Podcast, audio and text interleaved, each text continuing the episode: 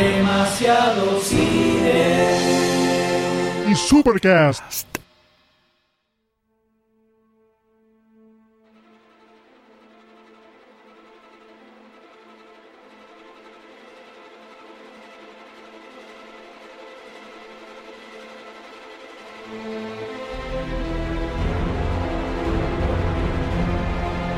Hoy, en este nuevo crossover entre Demasiado Cine y Supercast, una de las películas más polémicas de la historia. El primer enfrentamiento en el cine entre dos de los superhéroes más importantes de todos los tiempos. Vamos a escuchar cómo M. Goldstein. Sayus. Doctor D. desmenuzan completamente la película Batman vs. Superman, El Amanecer de la Justicia.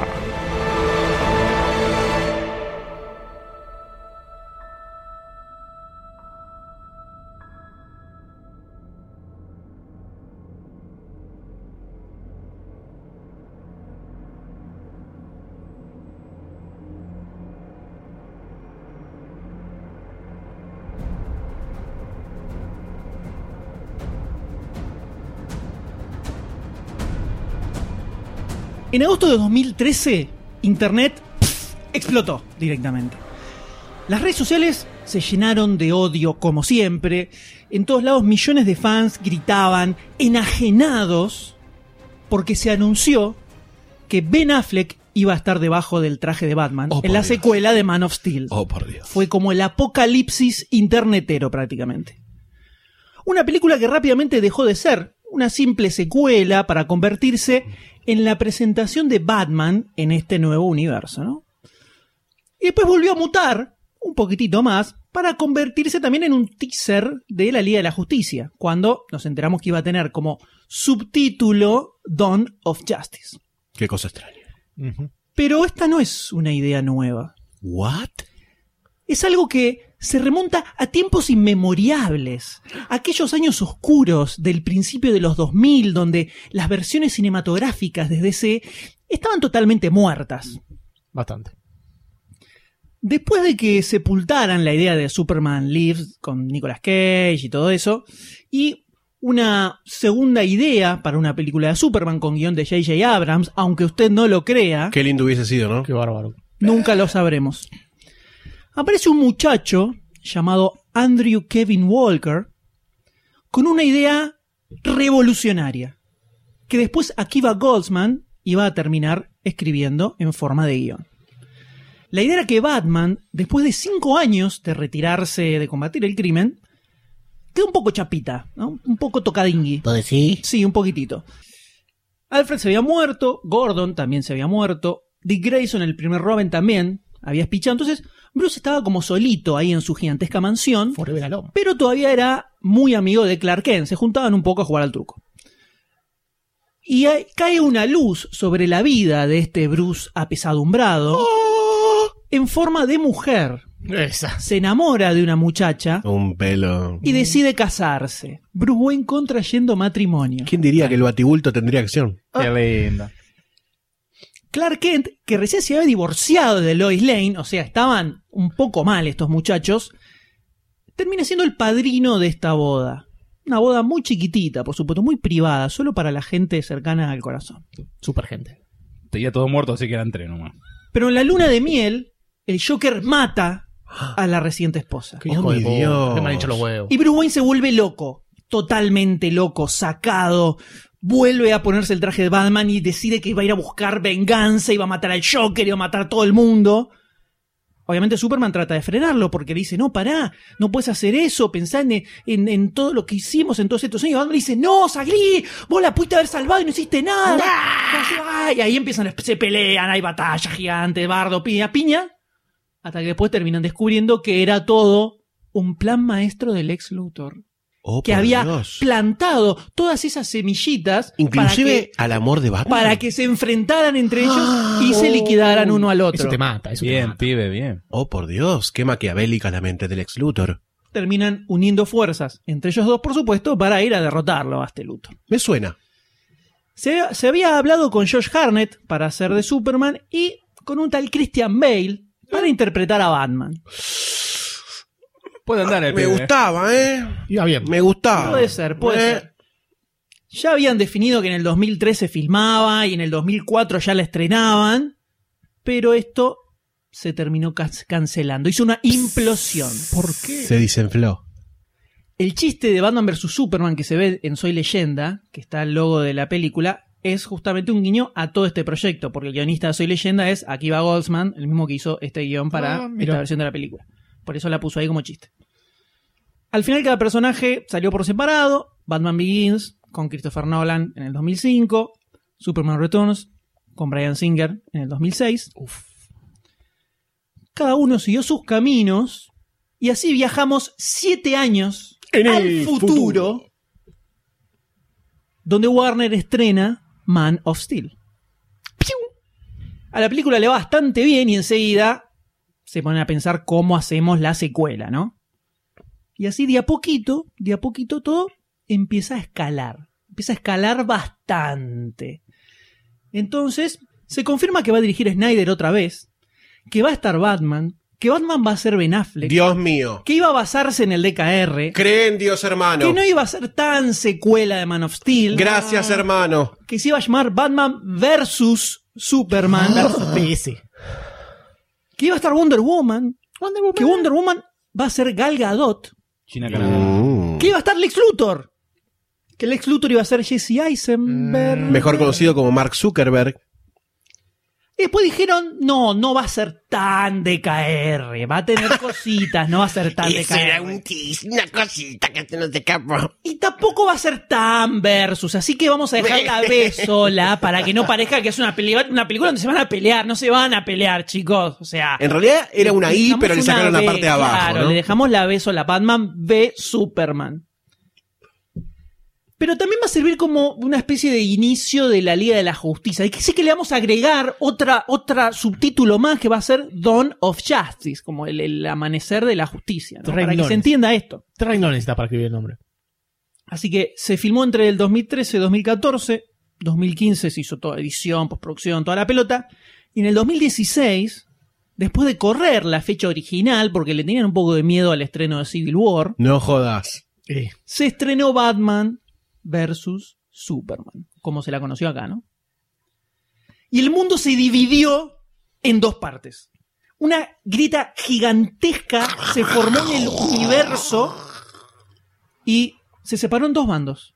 Los que aman totalmente la película y los que la odian con todo su ser encarnizadamente. Gorilas. Y no pueden convivir, no hay solución a esto. No hay, no hay diálogo. Quieren destruirse entre ellos. Cambiemos.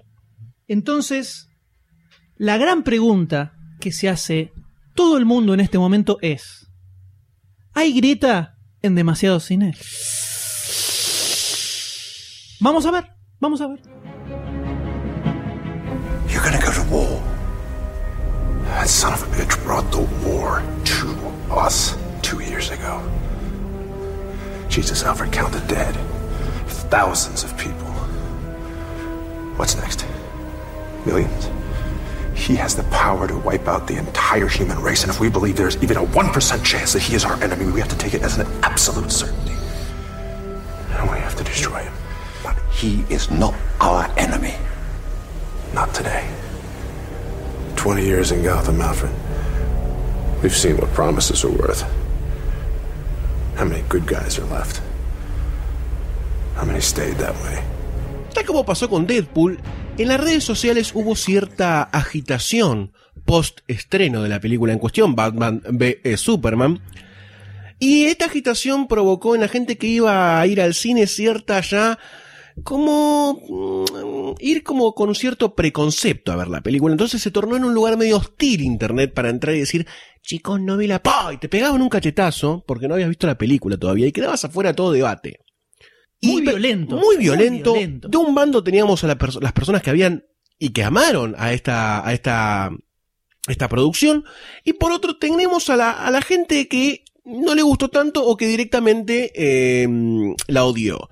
Porque verdaderamente los que la amaron tampoco le dan lugar a los que critican un poquito, ¿no? No, no, no, esto es... Fa- si no la 50-50. amás, la odias. Tenés que morir, o sea, Es una de las las blanco dos- y negro. los dos extremos, sí, sí, sí. Es blanco y ¿O negro. sos K de Kryptonita o no sos K? o no sos K.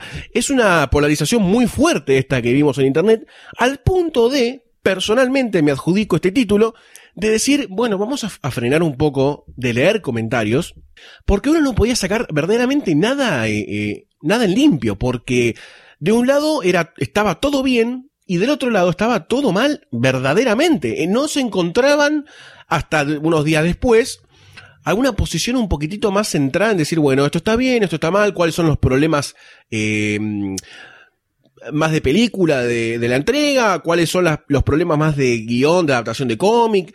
Como que no se desmenuzaba mucho, decían, a mí me gustó, a vos no, sos un puto, vos también, entonces somos todos putos. Era como muy extraño, fue muy un- una Eh, etapa peligrosa. no terminó. no terminó y no va a terminar por un tiempo, me parece. Esta, este gran enojo que en internet ya empezó unos días antes con los preestrenos, con la Saban Premier, que ya era muy molesto. La película se estrenaba un jueves y ya el lunes a la noche ya había gente que estaba comentando en el Facebook qué tal la película, que ya de, ya de por sí, si uno no vio la película, generaba un odio hacia esas personas porque te, podían quemar algo. Habla por Ok. vos. Acá eh. podemos, eh, claramente vemos la posición que Sí, toma sí. en este debate Doctor D. El D le puede poner nombre y apellido. eso. poner nombre y apellido. Sí, sí, el de- apellido también. Antes de ver la película ya prendió la antorcha y dijo, por las dudas, ya la tengo preparada junto con mi tridente para salir con la horda iracunda, ¿no? Eh, muy complicadas están las redes sociales todavía, muy complicada está la vida también, porque uno se cruza con gente que leyó cómics y le dice que le gustó, de golpe te encontrás con gente que leyó cómics y dice que la odian completamente. Entonces hay verdaderamente como una desinformación muy importante también en cuanto a la película, porque en ningún punto tenés como una opinión centrada o decir, bueno, acá está lo bueno, acá está lo malo. Sí, es como, es como que esto es. O justificás absolutamente todo lo de la película como que funciona y es excelente y es perfecto, o criticás absolutamente y todo y todo es un desastre y todo es horrible y mataron niños mientras filmaban la película. No hay grises. Esto es un caso, creo, muy particular, porque no, no recuerdo otra película donde haya estado tan polarizado la- las opiniones así, o cero o diez. Y no es algo en Argentina, ¿eh? No, no, es es mundial. esto. palos en todo es mundo. mundial. Es Ya desde, impresionante. desde el momento en el que empezaron a aparecer los, los típicos memes de internet, en donde decían Rotten Tomato le dio 33 y la Sí. crítica le dio sete- la crítica del pueblo le dio Ahora está un poquitito 75. más abajo igual. bueno, pues, bueno, bueno. le dio 75 y bueno, la gente al poder y los críticos son unos forros y la concha de sus hermanas. Entonces, hay como todavía también a nivel global, entonces a mí me deja un poco tranquilo también, ¿no? Como decir, bueno, no es algo local de, de El- asunto doméstico. El mundo es una mierda y Claro. nosotros solamente, básicamente. Exactamente. Así que hoy nos sentamos en la mesa, nos sentamos en la mesa de Demasiado Cine, en donde la gente puede encontrar un oasis de opiniones, un oasis de cierto, vamos a querernos, vamos a odiarnos en el mismo podcast, pero bueno, vamos a pasarla bien, ¿no? También. Así es. Y sobre todo vamos a comentar sobre esta película. Todo. Desde todos los pu- posibles puntos de vista existentes en el ser humano, todos esos van a estar acá. Así que voy a arrojar la primera piedra para que este debate comience a florecer y los fuegos del infierno empiecen a encenderse alrededor de esta mesa. Voy a decir que la catarata de sensaciones y de emociones que me generó esta película, no recuerdo que me haya sucedido alguna vez en el cine. A ese nivel. Fuerte. Qué colegiala. Totalmente, totalmente. eh, momentos de me emocioné, momentos donde estuve muy tensionado, eh, donde agarré, apreté el asiento literalmente, eh, me sorprendí, conectábamos con el D y mm, por momentos saltábamos y hice exclamaciones en voz alta, que era un momento arengueo tipo cancha, vamos mierda, una Sí, cosa sí, así, sí, o sea. sí, fe. eh, Menos mal que no fui con ustedes. no, no, no, no. No. No tengo mucha forma de explicarlo, la verdad. Porque no voy a decir que es una película perfecta. Absolutamente. De ninguna manera. Como ya vamos a hablar. Se está controlando. Pero. Tiene con correa al niño que lo ama. Vení fue, una, acá. fue una planadora que me pasó por arriba. Así solo puedo decir. Y no fui tan fanboy. Ni siquiera soy tan fanboy tampoco. Eh, me gusta mucho Batman, me gusta mucho Superman, más o menos. No soy muy fan de Superman en los cómics tampoco. Eh, o sea que no es que. ¡Ah! Y me. ma, fue una planadora. Impresionante. Creo que es. Creo que entiendo lo que sintió todo el resto del planeta con episodio 7 Claro. que yo odié, bueno, Eh, ahora los comprendo, muchachos. Podemos volver a grabar el episodio 7 Podawans. No, pues igual la película sigo pensando Ah, lo mismo, bueno. pero entiendo, entiendo eh, esa sensación de, de amar a todo. Ahora saltamos la brecha. Eh, yo la película la fui a ver con mis dos sobrinos de, de 10 y 14 años aproximadamente. Co- Cosa que se portaron excelentemente bien, pero va a ser un, lo digo porque es un, eh, un- como una suerte de spin-off de lo que va a venir hacia el final de la película. Pero yo, en cierto punto, cuando entendí que la película eh, iba a mostrar ciertas cosas, en el medio de la función dije, bueno, voy a apagar cierta parte del cerebro, la voy a apagar porque me parece que no va a estar esto que estoy buscando, y voy a tratar de disfrutar lo que va, lo que está acá en la pantalla, lo que se muestra. Voy a tratar de dejarme, de dejar sentir, cerré un poco los ojitos, me, me aflojé, viste, dije, bueno, nos enjoguizamos un toque, porque en algún punto dije, si no voy a salir odiándola fuerte a la película, voy a salir como, con ganas de vomitar, y no es la intención, y tampoco me quería poner en ese lugar de decir, esta película es una garcha, Snyder matate, no daba, no daba. Entonces, al, al- al cuarto de película, cuando ya vi que algunas cosas faltaban, dije, bueno, vamos acá. Y entonces, a partir de ahí, eh, me pasó que sí hay un montón de escenas que están excelentemente bien hechas, que, que te generan un montón de emoción, que es, creo yo, lo que mucha gente que ama a estos dos personajes quiso ver desde el primer momento en el que se empezaron a adaptar películas de superhéroes. Dijeron, ¿cuándo vamos a aparecer una película de Superman y Batman? Y que empiecen a ticiar la Liga de la Justicia, y que esté Wonder Woman, y que esté esto, y que vuelen, y que se peleen. Bueno, acá está todo lo que vos podés llegar a desear de una película de Batman y Superman en esta era, en la que se pueden encarar ese tipo de cosas. Y no me animo a decir en este momento si están bien llevados o no, lo vamos a ver un poquito más adelante. Pero creo que cumplen eso de entregarte una emoción, la película. Eh, no sé si al nivel de Star Wars 7, yo creo que Star Wars 7 es mejor película que Batman vs. Superman, pero apela a lo mismo, apela a atacarte a vos en un punto eh, emocional más que narrativo, por decirlo de alguna forma. Entonces, Más que contar algo. más que contar cualquier tipo de cosa, ¿no? Pero bueno, para ser livianos en este momento, eh, y empezar a romper el hielo y a tocar las cachas, me pasó eso. Entonces, desde el punto de la emoción, sin ser un fanático de los cómics, más que nada, porque si Batman y Superman, uno podés no ser lector de cómics y conocerlos, no te digo a profundidad, porque obviamente tenés que leer toda la obra o lo que sea, pero de contacto y de ver películas y de ver algunos cómics, es como que a los personajes los vas mamando un poco, y te gustan algunas betas de los personajes. Y creo que esas son las cosas que están explotadas en la película, que sin ser fanático, a ultranza, podés disfrutarlo también. Entonces creo que como una película que te emociona, puede funcionar, puede funcionar, la podés ver un par de veces sin empezar a pudrirte de las fallas que tiene, pero yo creo que en algún punto después, cuando salí del cine, le pregunté a mis sobrinos qué, te- qué les pareció la película. Les había gustado, evidentemente. Yo supuse que les iba a gustar por un sentido de que vieron un montón de cosas en la película. O sea, mi sobrino le ¿Edad dijo promedio de los sobrinos? 7 y 14 años más o menos.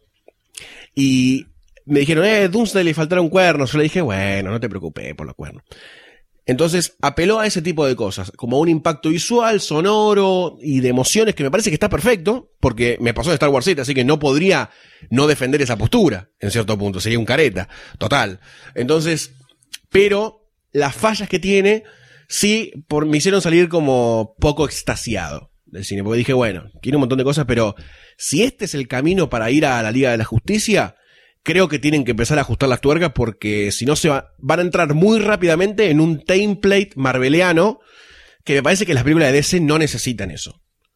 Pero así salí yo del cine, no sé cómo habrá salido otra de las partes que polariza esta mesa mundial de Batman vs Superman, eh, que es el Doctor D, señoras y señores.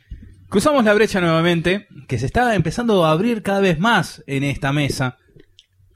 Fui con el M, con la señora M y con la doctora D. Empezamos, entramos al cine. Yo había dejado de ver los trailers, el último trailer lo vi lamentablemente, pero había dejado, ya me había aislado del mundo. No quería hacer más nada, sinceramente, no quería hacer más nada. No entraba a Facebook. La vez que entré vi unos comentarios, precisamente el día de los Avant, de las Avant Premier. Maldije, no entré más a Facebook. Miraba memes, qué divertido los memes. Hasta ahí nomás. Llegamos a la sala, extasiado, loco, estaba como loco. eh, sinceramente, gritaba en la parada de colectivo, Un "Oh, D desconocido". Batman, Superman. Porque la Sin rima, ¿no? Hizo Porque- eso posta. Hice, la doctora D me La do- frenó. La doctora D contó después, eh, hizo eso. Qué triste. De verdad. En Pa- la calle. Y estaba así como loco. Empezó la película y. Exploté. Exploté. Con sus fallas, con sus cositas. Ben Affleck, soy tuyo, soy tuyo, Ben Affleck. Una emoción tremenda. eh, métense. Es la primera vez que yo recuerdo que terminó una película y tenía, viste, cuando estás eh, tenso y Sí, sentís como. decís, "Oh". Sí, y sentís los músculos como una ligera, viste, cansancio, vibración. Sentía eso, sentía eso. Es, es una cosa hermosa. Se está emocionando en Ah, este momento. doctor. El día de mañana te, llego a tener un segundo hijo, le voy a poner Batman Superman. B. Batman B, Superman. ¿Cuál es tu segundo nombre? B. ¿Y tu apellido? Superman. B. Es una. Superman. Doctor Batman ve Superman. ¡Oh! Tu padre es un idiota. Es una cosa tan, tan linda que la amo in- inclusive con sus fallas. Es. No tengo más palabras. Es. Es amor. Es una experiencia amor. religiosa. Es por una, per- música. es una personificación perfecta del fanático de los superhéroes, estos dos en particular, que fue a ver eh, la película, ¿no? Tiene, tiene sus agujeros. Hay cosas que El me tema es que gustaron, pero tampoco la se cumple eso, porque yo cuando salí de ver la película, estaba con el D, estábamos como lo dijimos, bueno, es probable que los fans de los comiqueros les recope y los que no son comiqueros encuentren muchas fallas. Pero en mi Facebook, que tengo un montón de contactos comiqueros, por obvias razones, la gran mayoría la odió completamente. Sí, o sea, mi timeline de Facebook era un mar de odio y aborrecimiento hacia la película. No había un perfil del hater entonces. No, no, es indefinible el público al que le puede gustar o no la película. No encuentro una forma, porque, a ver, quienes hayan escuchado varias veces el podcast, sean oyentes de demasiado cine, saben que no soy de emocionarme fácilmente. No, de no. hecho, suelo tirar abajo absolutamente todo lo que existe en la humanidad. El mundo es un lugar casi gris y oscuro, ¿no? Tal vez por eso me relacioné con esta película. Y húmedo. y húmedo. Eh, entonces, este tipo de reacciones, la única vez que recuerdo que tuve algo parecido fue con Jurassic World, pero ni en pedo a este nivel. O Que vos fue una como- sonrisa casi. Claro, fue como, Así, ¡eh! eso fue lo máximo. En el cine se escuchó. Es la cara de Leme sonriendo. Fue como, ¡eh, aguante el tiranosaurio! Pero no a los niveles de esto. Entonces, es muy, muy raro que me haya pasado esto con esta película. No tengo una explicación. Yo tengo una zona indefinida en este en esta parte. Tengo una zona fantasma, se podría decir. Buen chivo. A- a- aclaremos que va a hablar Panqueque Sayus, nada más. Mi nivel de panquequismo fue rotando, se podría decir, a lo largo de pasar el tiempo. Sobre Cuando- tu propio eje. Rotación de Hizo Panqueque. como dos, tres, claro. como dos, tres rotación y traslación tuvo. Era como el, el grado iba cambiando. Salí del cine excitado, salí del cine contento. Había visto una película que eh, en algún punto llegó a, a no sacarme una lágrima, pero a ponerme Te conmovió, te conmovió. Sí, viste, como un momento que te toca. Sí, sí, sí, sí. Eh, justo al dedo, miro. Me llegó a tocar en algún momento, tenía algunas eh, sensaciones muy fuertes. No soy un particular fanático de ninguno de los dos, si bien Batman me cae mejor que Superman. Eh, no, no tomo partido por ninguno de los dos, ni se me, me desgarro la, la ropa por ninguno. Pero cierta situación me, me, me llevó al, al entusiasmo. Se ve que hice como decía Goldstein acá, que apagué el cerebro. Porque a, medida que salía del cine, a medida que pasaban los días, era como que iba recordando la película, iba recorda- recordando escenas. Era como que todo estaba perdiendo sentido de a poco. Era como que cada, Sí. cada situación que recordaba era como que, ¿y por qué hicieron eso? ¿Y por qué no hicieron tal cosa que era mejor? Y me fue pasando a lo largo del tiempo, ya hace un- casi una semana, no, cinco días que la vi. Y estoy en una etapa media rara, estoy en una etapa cambiante. Eh, ya no soy el mismo adolescente que fue a verla en su momento, sino que ahora estoy creciendo, estoy madurando, soy como una maduré. mariposa. Mamá, me salieron Saca pelos en lugares que antes no tenía. Y estoy en una, en una posición intermedia entre los dos. Creo que soy el más neutral de toda esta mesa, manga de energúmenos. Eh, así que. Es el que está en la brecha en el fondo, abajo. Estoy cayendo. Está pidiendo una soga. Así que esa fue mi posición eh, inicial cuando salí y la posición final donde estoy ahora. Estoy en una etapa donde estoy cambiando a Darkseid. Darkseid, ¿entendiste? Ah, Sí, creo que eh, es medio imposible recomendar o no la película. O sea, yo no puedo decir, vayan a verla que la van a pasar genial. no, No, imposible, no, puedo decir eso. No puedo decir eso para nada. Solo puedo decir que yo la pasé re bien, pero hay gente que sufrió mal viendo esta película. O sea, que, que tuvo reacciones físicas y salió enfermo y en camilla de- de- del cine. O sea, muy terrible, muy terrible esto. No solo eso, sino que uno después empieza como a... A mí lo que me pasó es que me encontré en un momento de decir, bueno, para, voy a empezar a como a, a- a tantear a la gente que está diciendo que le gusta y a la gente que no, a ver cuáles son los argumentos que hay, porque yo por ahí me estoy confundiendo, por ahí, evidentemente, le estoy pifiando en esto. Y es muy loco, es muy loco, porque la gente que la odió, que conoce a los personajes, te dicen cosas negativas, que a los que la amaron, te dicen las mismas cosas como negativas y viceversa. O sea, es como que tienen los roles intercambiados. Y vos decís, pero uno que lo ama lo ve negativo y otro que lo ama lo ve positivo. Entonces yo no entiendo, ya no sé con qué. Viste que vos a veces decís, bueno, voy a ir a la meca que de este tipo de películas, que es tal persona, tal sitio, tal lugar, que me, o, o tal persona que conoce a los, a los superhéroes que me va a decir de dónde viene tal cosa, re profunda, y lo voy a poder entender, o lo voy a poder odiar, pero con un fundamento. Acá era como que el fundamento es todo todavía medio flotante, es como un gas, ¿no? El fundamento que se va como de a poquito esparciendo y va apareciendo la cara de Snyder, ¿no? De a poco y uno va diciendo, ok, Snyder, no sabía que estabas ahí atrás de todos estos de fundamentos. Sí, exactamente. Eh, y ahí es cuando digo, bueno, entonces no me queda otra más que morir con la mía, un poco, y decir, bueno, acá estoy, la película está ahí, me pasó esto, no me queda más que esperar lo mejor para el DC Para- Cinematic y Universe. la humanidad. Claro. Eh, lo que nos pasó con el D es que apenas salimos de ver la película, eh, ya pusimos fecha para ir a verla de vuelta. Al instante en el que salimos de la sala, Doy fe.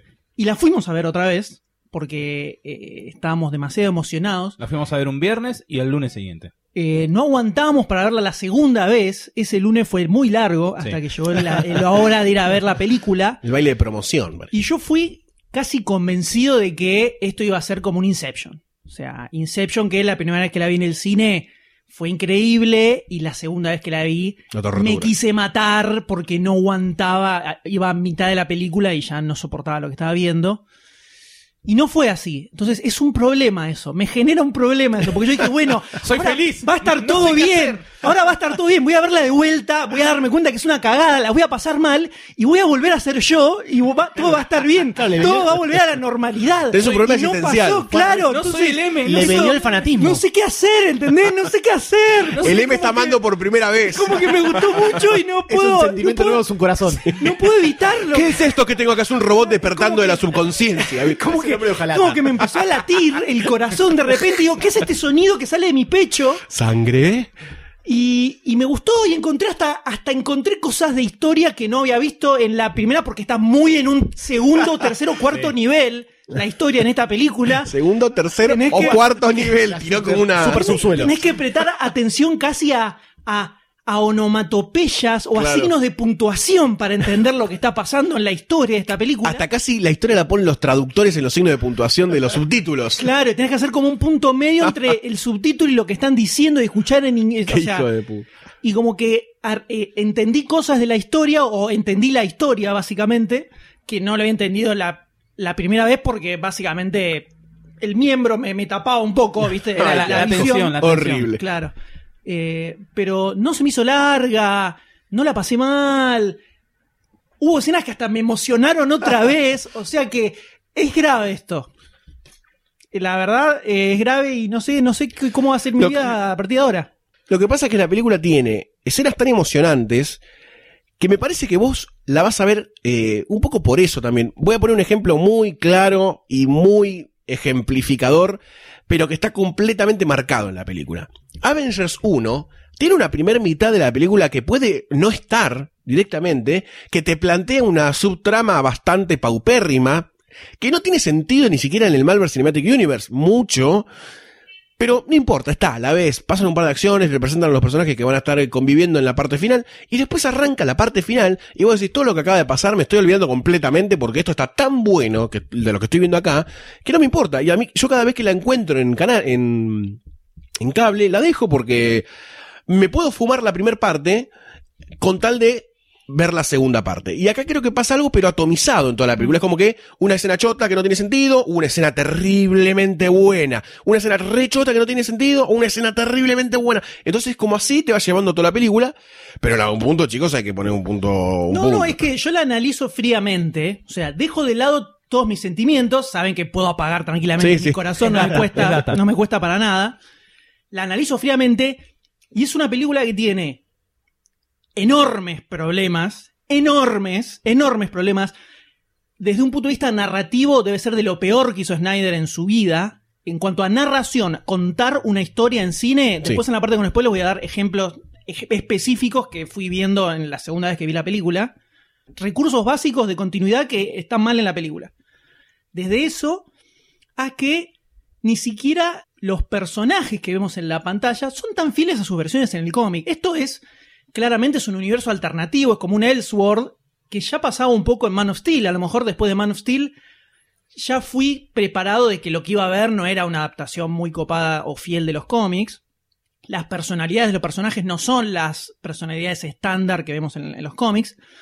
Esto es como si fuera Tierra Snyder. Viste que está Tierra 1, Tierra 2. Vamos a ponerle Tierra Snyder. Todo se mueve en cámara lenta. Claro, y todo es como oscuro y medio triste, y todo está mal, y Batman es un Batman sacado, y Superman es el Superman de Man of Steel, eh, y como que no hay héroes, y Bueno. funciona así, es como que funciona así. Ya que tocas ese punto de Man of Steel y el Superman que no era el Superman que todos o querían ver o conocían o estaba representado en los cómics, en algún punto esta película destruyó eh, lo que se había construido previamente a esta película, que era que esta película era la que le iba a dar la personalidad a Superman, en cierto punto, Nunca llegó eso. y nunca llegó en la película. Hasta dijeron después de Man of Steel, dijeron no, la que viene va a ser mucho más light, Claro. va a ser mucho menos oscura. Lo dijeron textualmente, y es peor, al todo lo contrario. Entonces, eh, es como que o no supieron cómo resolverlo, o fue una decisión específica ir para este camino. Yo creo que es, fue una decisión. Pareciera que nuestra incontinencia verborrágica nos está indicando el camino de que entremos en zona de spoilers. Sí, definitivamente. Y desmenucemos luego de estos sonidos hermosos que vamos a escuchar a la película Batman vs Superman.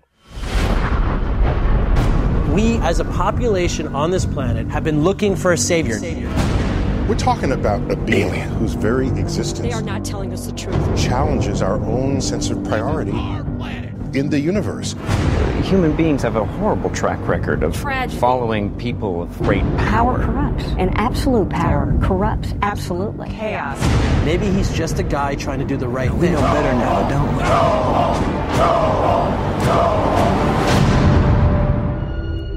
Yo diría que para ordenar un poquitito todo esto, ¿no? Que es mm, como una maraña de cosas que tenemos para decir, ¿por qué no nos centramos en los personajes individualmente? Pasa muy bien. ¿Sí? ¿Les parece? Arranquemos con los personajes principales. Tenemos Perfecto. Batman y tenemos Superman. Superman un poco hereda lo que vimos en Man of Steel. Sí. El estilo es muy similar. Hay algo que se da por sentado en la película que yo recién entendí la segunda vez que lo vi. Y es que en estos 18 meses que pasaron desde Man of Steel y esta película, Superman fue un superhéroe como el de los cómics, se supone. O sea, hizo un montón de cosas, salvó un montón de gente, la gente ama a Superman, todos lo quieren, y es como, como que en ese, en ese tiempo se convirtió en ese Superman que vemos en los cómics, pero nunca queda establecido en la película. De hecho, la primera vez que la vi, yo pensé que, ah, bueno, todavía lo siguen odiando como en Man of Steel después de 18 meses. Vos decís que después de todo ese compiladito de escenas en donde él rescata la cápsula de cohete. Antes de eso lo comen, lo dicen, pasa que lo dicen, lo dicen en, en entrevistas, cuando le- hay como un editado de entrevistas donde hablan sobre Superman, y ahí es donde dicen de que, ah, sí, porque la gente lo amó, todas las cosas que hizo, es como que Superman es, se convirtió en ese superhéroe de, de los cómics, digamos, que salva gente y todo eso, que baja gatitos de los árboles, y el incidente este del, del desierto es, es el primer bardo que tiene donde muere gente medio por culpa de él. Yo, Pri- primer momento que no tiene sentido. yo he entendido como que ya había bardos previos a Yo eso, también, pero no se yo muestra ninguno de no, los bardos Es que yo había entendido, la primera vez que vi la película dije, ah, bueno, se ve que tuvo bardos todo el tiempo y este fue como la gota que rebasó el vaso, Porque- pero no. Porque No de hecho existe el, el comité este por algo, por los bardos que había, pero se ve No, que era- el comité se, se armó después del, después del bardo del desierto. O sea, es como que Superman ese- se convirtió en el Superman superhéroe, hizo mil millones de cosas heroicas, todo el mundo lo ama, por eso está la estatua y todo eso. Nunca te lo dice bien, nunca queda bien claro en la película. Lo único que tenés es ese montajito de tres, Sí. cuatro escenas, pero donde lo que hace es saca a una persona de un edificio en llamas y después está remolcando un barco, agarrando un coso. Y como todo es tan solemne y todo es. "Wow, zu", en- le, le da como un tinte dramático Sí. A, a- a propósito, pero no se ve, no veo que la gente lo ame, no lo veo como que mismo la escena, yo creo que la escena de que me pareció que estuvo muy bien lograda a nivel estético y de ritmo, en donde él va a rescatar a la persona en el edificio en llamas, México. en México salen, viste el día de los muertos, todos como que lo abrazan. Ah, no. El tipo es un símbolo norteamericano que está en México es como fuerte también, entonces vos decís, esta escena está muy buena. ¿Ves? Eso le pasa a la película, la escena está muy Es que buena. vos agarrás lo que Zack Snyder algo que sí sabe hacer, que eso no se le puede negar, es que arma escenas copadas. Es- Standalone. O sea, hasta en Sucker Punch. Agarrás Sucker Punch y vos podés agarrar escenas separadas. Olvídate que eso forma parte de una historia. Y tiene escenas individuales que están piolas, que están copadas. La pelea con el samurái gigante Sí. está buenísima. No tiene sentido nada en esa película, pero vos agarrás esa escena sola y decís, ah, está buena la escena. Pero que te, te, te compra por la fotografía que tiene también Snyder. Entonces vos ves las escenas y te da un, como decías vos, te da un, sentido de epicidad cada escena. Por ejemplo, la del mexicano, lo del mexicanos ahí que lo, lo a tocar. El chabón tenía cara de nada, estaba con una cara de piedra y era como, podías tomar esa escena y hacer una estatua con eso, por ejemplo, porque era el tipo ahí caminando, cara dura y todos tocándolo y ya alavándolo como un dios. Sí, que de hecho esa escena está sacada de un cómic eh, dibujado por Alex Ross, muy similar, donde Superman lo que hace es ir a plantar semillas tratando de terminar con el hambre en el mundo. Y todo en África, todo un montón de chicos que le ponen así las manos y casi que no lo dejan salir. Entonces, además toma de ahí. Sí. eh, y como escena funciona muy bien. Lo mismo que cuando va a rescatar a la gente que estaba en la inundación Sí. estéticamente es Genial. una escena muy buena y que te da esa sensación de es un ángel que está bajando del cielo.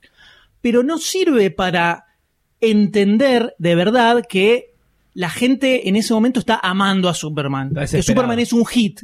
Es como que sigue siendo el Superman medio que, bueno, hay un bardo medio grande, Superman se mete, pero todos dicen, eh, pará, pero ¿por qué se metió Superman acá? ¿Entendés? No queda claro eso. Y reci- recién lo descubrí porque son frases sueltas, dos o tres frases sueltas que tiran eh, en un diálogo. Tampoco queda claro que cuando él va al desierto a rescatar a Luisa Lane, luego de eso se desata un desastre. No te queda claro. No. Si hubiesen puesto después eso que bombardeaban o había un conflicto internacional o vos decís, bueno, explotó una bomba atómica ahí después, viste, por la culpa de Superman que, que apareció. Bueno, ok, acá hay un, hay un punto de inflexión entonces en la historia, pero tampoco lo hay. Entonces es como que es una conjunción de cosas que van sí. pasando que, sin sentido. No se entiende bien cuál es el conflicto que hace de Superman en ese momento. Claro. Porque encima a, a los, Exacto. a los- Porque- todos esos soldados los mataron antes de que llegara. Claro. Y con balas. Y con balas. Y la negra que está ahí hablando dice, y después vino el gobierno y nos invadieron y mataron a todos. ¿Y qué tiene que ver Superman? No se entiende qué no tiene que ver Superman no se ahí. entiende, no se entiende. Además da la sensación de que el, desde ese momento hasta el tema del juicio donde aparece la negra es como muy poco tiempo el que pasa Sí. porque Luis Alén está guardando la bala. Sí. Pegado. Claro. Que viajó rápido la negra que estaba ahí en el. Claro, por eso era como una, una sensación de continuidad rara la que te daban Es en que ese se supone momento. que pasaron una semana, ponele, o pasaron días O después de meses, eso, sí, o meses pasó también. un tiempo y no queda eso claro en la No, película. no, no. Y creo que ahí va a radicar un problema que se va a repetir a lo largo de todos los héroes, que seguramente lo vamos a repetir, pero bueno, es lo que pasa. Igualmente después en la construcción de Superman, eh, lo que no termino de ver en ningún momento, que es supuestamente uno de los principales problemas, o debería ser uno de los principales problemas planteados en Batman vs. Superman, que es la que genera el enfrentamiento, eh, más allá de una vendetta semipersonal que toma después Lex Luthor, eh, que ya vamos a hablar de Lex Luthor, pero que toma después Lex Luthor para involucrar a Batman y a Bruce, Wayne en realidad en la trama de Superman, nunca se lo ve a Superman reflexionando un poco. Es como que lo hace, bueno, lo voy para que no me rompan más las pelotas. Al revés, cuando Luis Alén le dice, che, están haciendo un juicio por lo que hiciste vos, dice, me chupa un huevo. Por eso, por eso, no, le chupa un huevo. Pero yo no maté a nadie, loco. Eh, me chupa un huevo. Se chupa un huevo. Y- Yo no fui. Y también falta un poco de, un poco no, bastante de humanidad en el personaje de Superman. Sí, no se sí. lo ve nunca, nunca te llegas a encariñar con Superman. Es como que ellos ya suponen que por default tenés que amarlo. Entonces, eh, más llegando para el final, por ahí sí sentís empatía, pero durante toda la película es como que ojalá que Batman lo caga tiro porque no te lo bancás. Sí, sí, y además Superman, es como que era la película para que a Superman le pase lo que no le pasó en Man of Steel, que era entender que él era un semidios en la Tierra en serio, y no que te lo cuenten con escenas de noticieros, con analistas que cuentan que Superman es un problema social. Hubiese estado bueno ver alguna suerte de transformación del personaje, que como algo como parecido a Doctor Manhattan. En el medio falta Superman 2. Que ahí No sé si permitiría una construcción mayor. Podrían dividir esta película en dos, en la trama siempre de Superman hablando, ¿no? En, en una en la que él crece como héroe y en la que después, por esta trama que empieza a plantear Lex Luthor, se dé vuelta y diga, bueno, che, chúpeme todos un huevo y salte Batman. Pero en, ningún momento hay una construcción de, ni de héroe, ni de antihéroe, ni de tipo que entiende. Es un chabón con una cara de piedra, porque Henry Cavill actúa bien, porque lo vimos en The Man from Uncle y no es un mal actor. Y gesticula No, y acá bien y habla acá bien. Está durísimo. Acá está muy duro. Snyder no es muy buen director de actores. Y convengamos que lo, lo- lo- lo ejemplificó. Y lo único que hace es, a ver, forzar una deshumanización de Superman a través de la actuación. Y creo que debería ser como al revés. Debería hacerlo a través de los hechos. Sí, igual, igual creo que es- claramente es la idea. La idea es presentar a Superman como Mm. si fuera una especie de dios, no como un superhéroe. Yo creo que a Snyder no le copan los superhéroes, no le gustan o no le cierra la idea de superhéroe. Supongo que por eso le gusta tanto Watchmen, porque Watchmen es una historia que deconstruye y medio que hace Sí. pelota a la idea del superhéroe. Eh, y acá no hay héroes, definitivamente, y Superman no es un superhéroe. Hay varias escenas donde se podía construir esto que digo Sí. de, ah, bueno, ahora es un superhéroe Superman. Un montón de escenas y no se aprovechan. La del, la del Congreso, cuando Sí. él está haciendo, cuando explota la bomba, esa era, la, esa- literalmente en la película es el momento en el que se está decidiendo si Superman es un héroe o no. O sea, literalmente hay un Congreso que se juntó para debatir eso. Y era el momento para que Superman, por ejemplo, escuche que hay una bomba y lo salve a todos. Ponele que los salvaba a todos ahí. O a la mitad, o explotaba afuera, No, o cualquier escu- cosa. escuchaba que estaba la bomba y agarra la silla de ruedas y la revolea al espacio, ponele. Entonces dicen, ay, nos salvó. Y empieza a investigar quién puso la bomba, qué sé yo, y se junta con Batman y te van a contra Luthor. Ponele. Ahí queda establecido que es un héroe. Salvó a la gente. El mismo público no duda de que él es un héroe. Y te queda establecido a vos que no lo viste. Viste cuatro escenas donde rescató a dos personas, una en una inundación y otra en un edificio en llamas, y después arrastró un barco. Y no quedó claro esto de que la gente lo ama de verdad. Porque incluso cuando aparece la gente, eh, lo están odiando, porque ya lo odian. La película arranca con que la gente lo odia directamente. Entonces, faltó esa parte. Y además arranca con la construcción de Superman desde la visión de Batman, que ya lo ve como una, como, un- como una persona que no es héroe o que no se preocupa por la gente. Entonces ya de entrada te lo empieza a bajar. Y de golpe te lo tienen que subir y otra vez te lo bajan. Igual, a ver, cuando explota el, explota el Congreso, hay una escena muy buena, que es la de él parado en el medio de las llamas, como diciendo La cagué. No la vi. concha de la No lora. la. Como eh, en ese momento, por lo menos, la cara que tiene Henry Cavill ahí, Ahí garpa. ahí, Ahí me funcionó muy bien. O sea, esa escena es una de las escenas, mis escenas favoritas de la película. Es que la escena está genial. El tipo sobrevolando el Capitolio, bajando con la capa, está genial. Esa Sí, construcción, pero no te incluso- aspirás tampoco. Pero incluso el hecho de mostrarlo a él como resignado, resignado de que Ya fue, explotó. ya fue, o sea, no hay forma, no, no sirvo, no es una cosa así. Esto Christopher Reeve no le pasaba. Me, me, me gustó, me gustó como reflexión del personaje que no es un héroe y ahí se da cuenta. O sea, es lo que decía antes. Esa es la escena donde la misma película está decidiendo si es un héroe o no. Y te está diciendo que no. O sea, la película te lo está diciendo y él mismo se da cuenta que después va a ver a Lois y le dice, mira, la verdad que lo que mi viejo decía que tenía que hacer no funcionó, no sirvió, así que ya fue, me da la mierda porque no, no sirvo.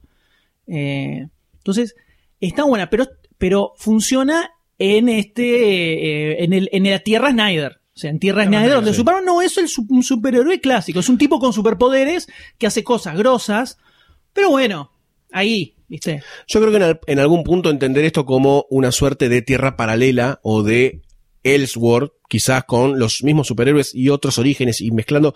Si lo entendés así funciona, pero ¿por qué tiene que ser una licencia que yo tengo que entender y no me la tenés que decir vos? No sé si se entiende. ¿Por qué tiene que ser algo que tengo que forzar yo todo el- mi cerebro para decir, ok, es un Elseworld de Snyder? Porque podría funcionar, podrían decirte, mira, esto es un Elseworld de Snyder, prepárense para ver otra cosa. No estaría mal. Pero es que también es una adaptación al cine, o sea, es Sí. obvio que no va a ser fiel a, a Bueno, lo pero que es, Batman y Superman. Se tomó libertades con la personalidad de lo de muchos personajes. Ya vamos a hablar de Lex Luthor, por ejemplo. Eh, yo creo que tomaron así como una adaptación. No, no sé si tomaría el, el- el rumbo del Edward o qué. Se podría hacer la Liga de la Justicia de Zack Snyder y listo. Igual es un Elseworld por el hecho de que Batman es viejo, cuando lo conoces o sea, está lleno de cosas donde no, si- o sea, por, hay, hay escenas o momentos sacadas de- del cómic, como esta que decíamos cuando la gente lo, le Sí. agarra a Superman, pero es como que agarraron viñetas pero la esencia de los personajes y la interacción que tiene en la película no tiene nada que ver a lo que pasa en los cómics. Ni siquiera las personalidades de ninguno de los personajes, ni de Batman, ni del ex Luthor, tiene que ver con lo que pasa en los cómics. Es una idea totalmente diferente y distinta. Puede gustar o no puede gustar. Un poco como el Batman de Nol- de Nolan.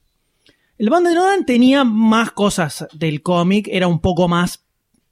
Tomaba, creo que es un poco más fiel, entre enormes comillas, al Batman del cómic. Quizás que- se fue degradando esa fidelidad, ¿no? A medida que avanzaban las películas, un a mí, a mí me- la verdad que no me interesa que sea fiel del Sí, esto lo no, obvio, obvio, sí. Eh, personalmente no me interesa la, fidelidad ni con el cómic ni con el material original en cualquier tipo de adaptación. Me interesa que el resultado sea algo copado y que me resulte interesante y que me Sí. guste. Este Superman en Man of Steel me chocó mucho. Cuando fui a ver esta película ya sabía con qué Superman me iba a encontrar. La verdad es que no me sorprendió ver un Superman que no es héroe.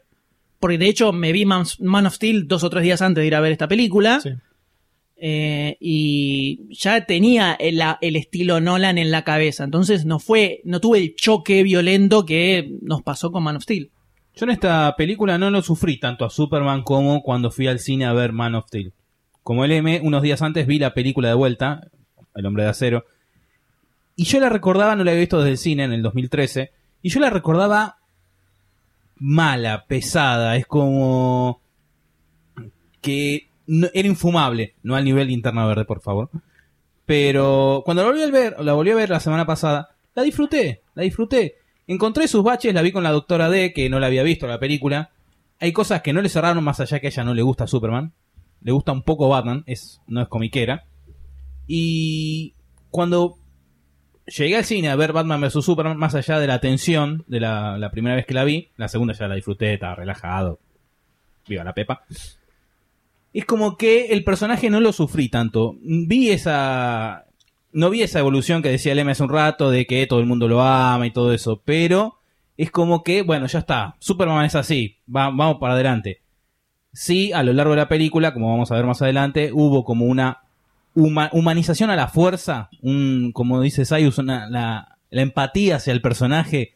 Es como que la historia lo fue llevando, que a lo mejor en, si se llega a ser el hombre de acero 2, Superman 2, ahí vamos a ver un Superman del pueblo. Un Superman que todos digamos, ah, esto, esto es Superman. Bueno, en, en- esto es un en el schedule de, ma- el Cinematic Universe de DC no hay nada de Superman 2. No, no hay nada. Está, tampoco, se supone que también está la de Batman, que no tiene fecha, pero bueno, se supone que están las dos en el aire.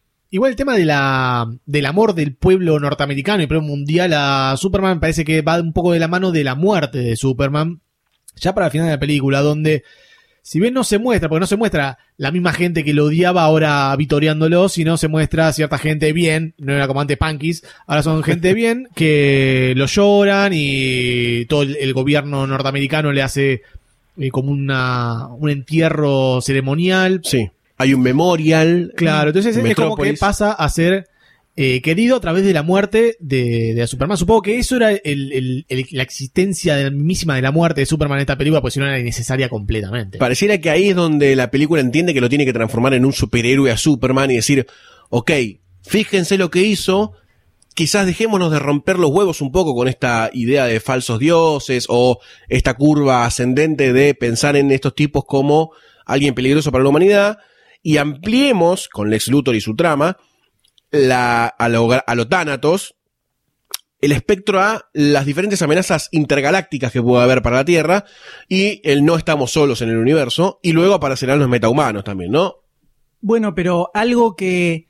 eh, con esto que yo decía de que la película da por sentado que vos sabés que Superman se convirtió en un héroe, que cuando la vi la primera vez me resultó rarísimo y al verlo por segunda vez me di cuenta que es raro cuando se lo lleva a, A Doomsday. mm, Doomsday al espacio, que dicen que van a tirar la bomba atómica, y dicen, no, pero está Superman, eh, no le podemos disparar a Superman. Yo dije, pero ¿por qué se están preocupando por Superman? Si lo odian a Superman, si, El si mismo es gobierno un alien un que, que no le gusta, ¿por qué dicen que Dios nos ayude porque lo van a matar? O sea, nunca se establece de que justamente Superman es un héroe, hizo un montón de cosas increíbles y toda la gente lo ama, incluyendo el gobierno. Nunca queda establecido eso. Entonces vos ves esa escena, cuando vean la película de vuelta donde dentro de mil años, eh, presten la atención, que, que está la pibita y el grone que están en la, primera película. Sí.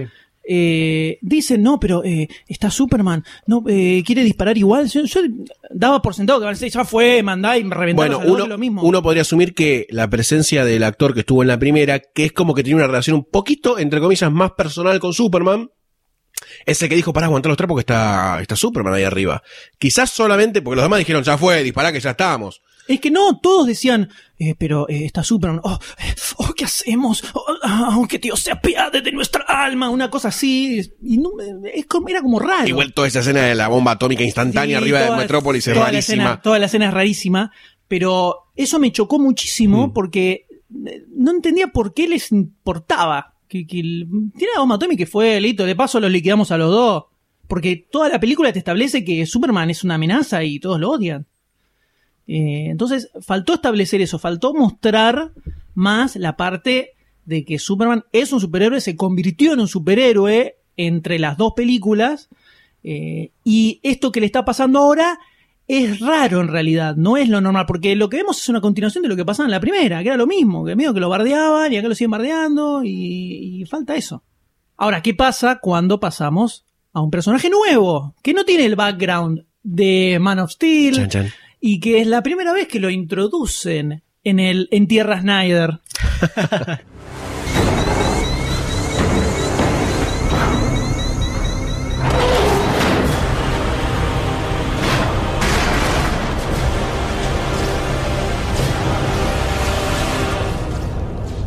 Next time they shine your light in the sky, don't go to it. The bat is dead. Bury it. Consider this mercy. Tell me.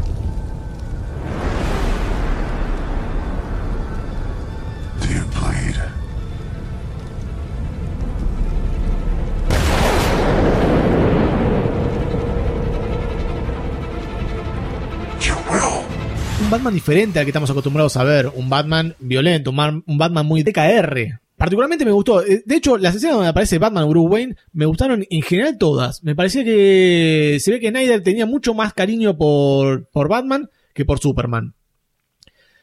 Creo que la violencia que tenía este Batman eh, es ilimitada comparada con lo que teníamos viendo ya de, de Nolan, por ejemplo, que es el Batman reciente en cines.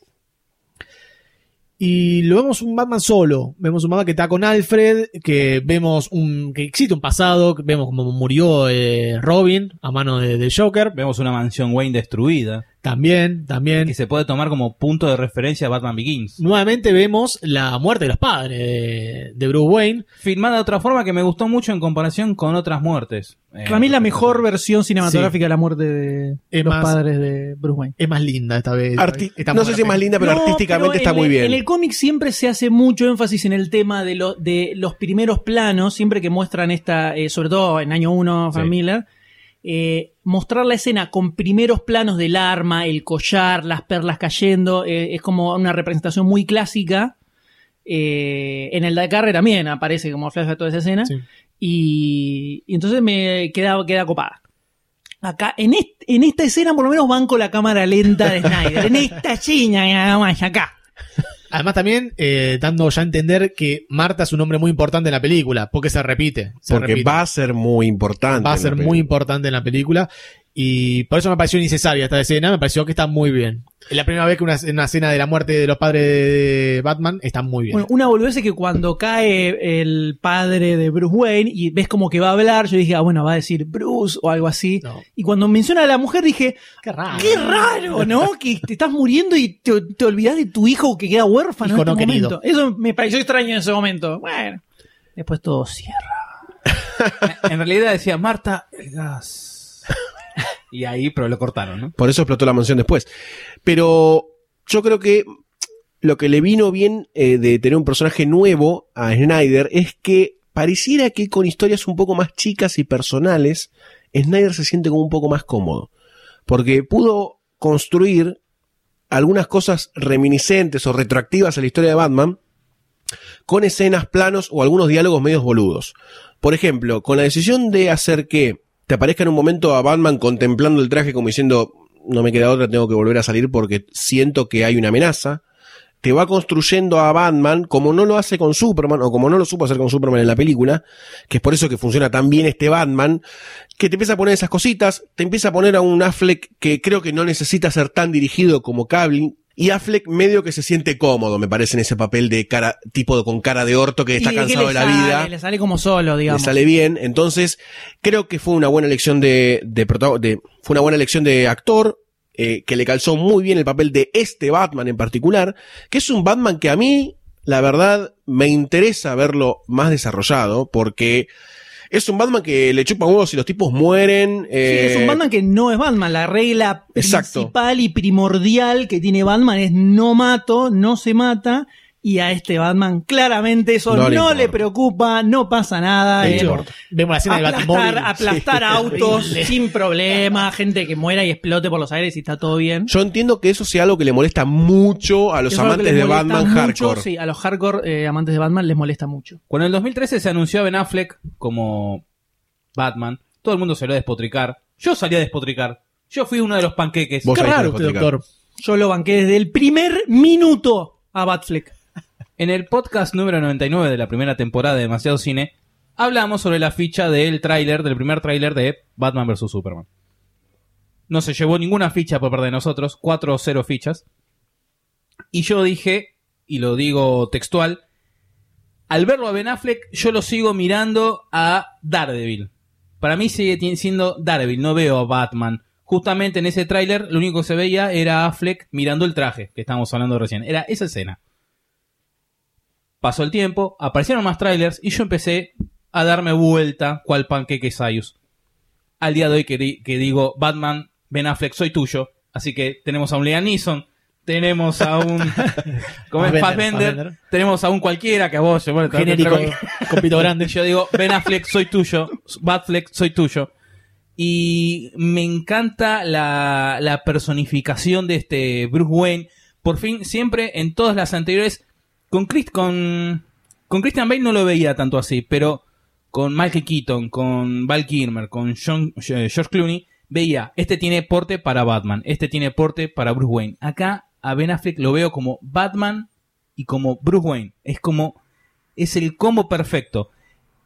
No lo veía, o sea, ahora a la distancia no lo sentía así con, con Christian Bale. Es como que es el, es el combo perfecto. Dame las papas fritas, el, el- el helado, dame, me lo como todo. Vos, Gosten, decís que querés ver más sobre este universo de Batman. Sí. Hay que esperar a agosto con el Escuadrón Suicida, que es como una precuela, viene a pasar antes de este Ba- Batman vs. Superman. Me parece que íbamos a conocer más sobre posiblemente la muerte de este Robin, cómo se fue gestando este Batman, este Bruce Wayne duro. Y si no, también hay que esperar unos años que se tienen que apurar porque Ben Affleck va a seguir creciendo, donde va a estar la película de Batman dirigida por Ben Affleck. Que ahí sería... Yo creo que está muy bien. Eh, yo quiero destacar un par de cosas más de Batman, si les parece bien. Me parece que la relación nueva que tiene con Alfred es muy loco porque ayuda a seguir construyendo la idea de este Batman nuevo. Porque Alfred, creo yo, que lo que interpreto es que en un momento dijo, me parece que esto no tiene vuelta atrás, este tipo está descompuesto realmente, se dio por vencido y es el Jarvis de, como de Tony Stark, es el Jarvis de Batman. Pero asumió completamente ese rol. Lo ayuda, le, le manda los gadgets, le maneja la nave, le dice, te mato tal, sí, te mato tal, bájame a tal, ¿dónde está cual? Es un tipo funcional a Batman ahora, Alfred. Realmente no es el que lo aconseja a Bruce Wayne. Y, y también lo dejan en claro en la película que pasaron 20 años ayudando a Batman Exacto, directamente. Entonces, eh, ya como que está resignado. Además, dice: Sí. Si sobreviviste hasta ahora, ¿por qué no peleas contra un extraterrestre? A ver qué pasa. Es muy excelente. Sí, yo creo que acá se ve eh, que este es un Batman que toma mucho de la saga Arkham de los videojuegos. Sí. Sí, visualmente y eh, el Alfred asistente en, eh, en todos los juegos tiene mucho esa presencia. Todo el tiempo le dice, mandame tal cosa, Sí. eh, le manda la nave y le tira algo en, Ar- en Arkham City. Sí. Y tiene todo el tiempo ese y vuelta con Alfred donde le va dando una mano en lo que está haciendo. Me parece que adapta más de ahí que de los cómics donde no tiene mucha referencia. Porque incluso el Batman del DKR, que es un Batman sacado, es un Batman sacado porque la sociedad es una mierda, está todo recontra putrefacto y así todo no mata hasta el final cuando se enfrenta con el Joker. Eh, eh, sigue sin matar, incluso, sigue manteniendo los valores mínimos. Eh, entonces, este es un Batman que no existe en los cómics. Sí lo puedo relacionar un poco más con el, el- la- los juegos Arkham, que de hecho cuando va a rescatar a la madre de Superman, hace un par de movimientos que son sacados del juego. Apenas entra, tira desde arriba la soga y cuelga a un chabón de la gamba, que Sí. ese es el movimiento clásico El que haces cuando, cuando hay 35 tipos y no crees que te caen a tiros, vas saltando por las gárgolas o la- cualquier cosa que haya y vas, vas subiendo a todos así. Eh, y tiene varios movimientos muy de- del Sí. juego. Como todas las escenas de acción de Batman eh, me parecen excelentes. Sí. Ahora que el- todo el tema de Es que, Arkham. tiene, es que eso me di cuenta en la segunda vez que la vi. Hay pocas escenas de acción. Acción en la película. Él solo sí, tiene la escena de la madre. la del, la del Batimóvil, si la querés contar como. eh, Sí, no es él. escena No. de acción, es una persecución. Y después está la pelea con Superman. Sí.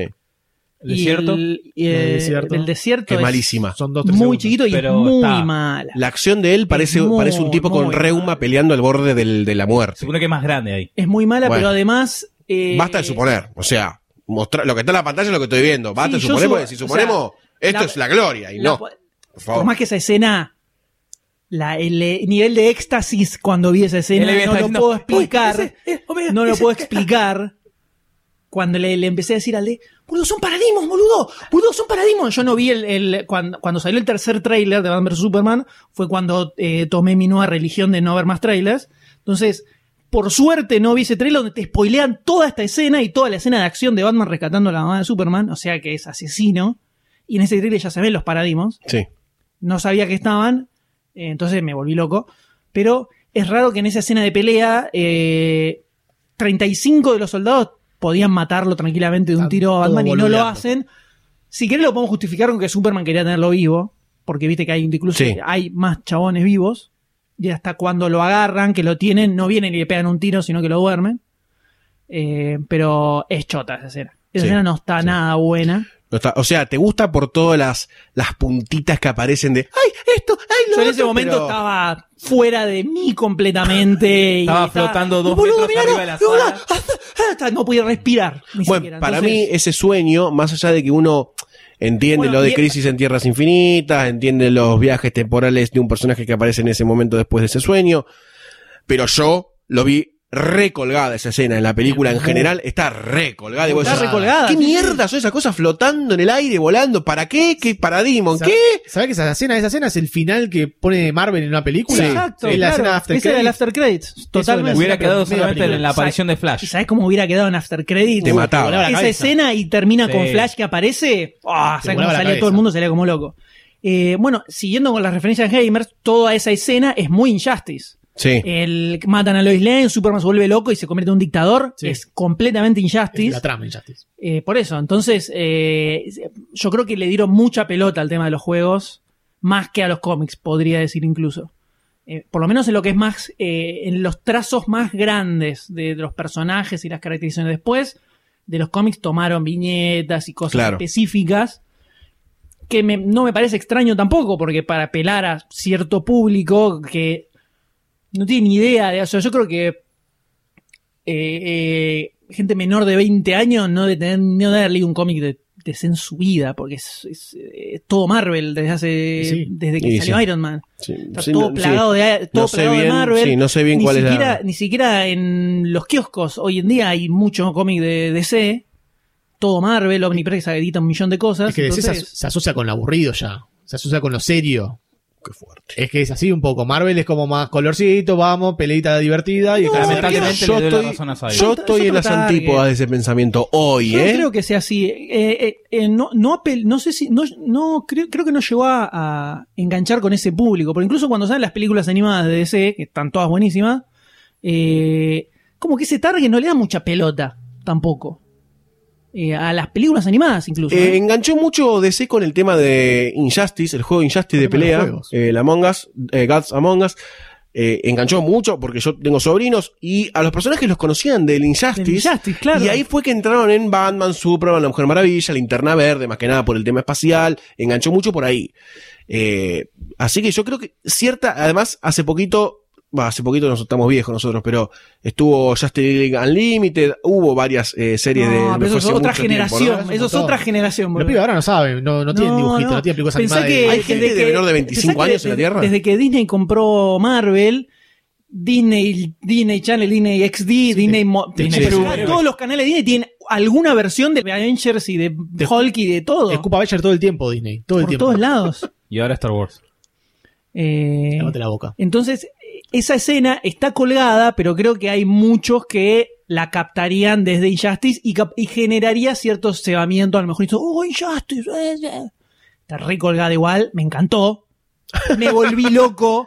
Cuando aparece Flash, me volví loco, por más que. I'm too soon. Por más que eso que se, ve ahí no es Flash, era un Claro. chabón Era un con una armadura. Rarísimo. Al D le molesta demasiado que sea latino. Yo no quiero decir Sí, sí, nada, sí, sí, está- no quiero emitir acusaciones, pero el D ¿Qué sos vos, lo no? único que repite es latino, porque es latino, como si él fuera inglés. Claro. ¿viste? Discúlpame, discúlpame. En ese momento que aparece Flash, literalmente el M ah, tirándome del brazo.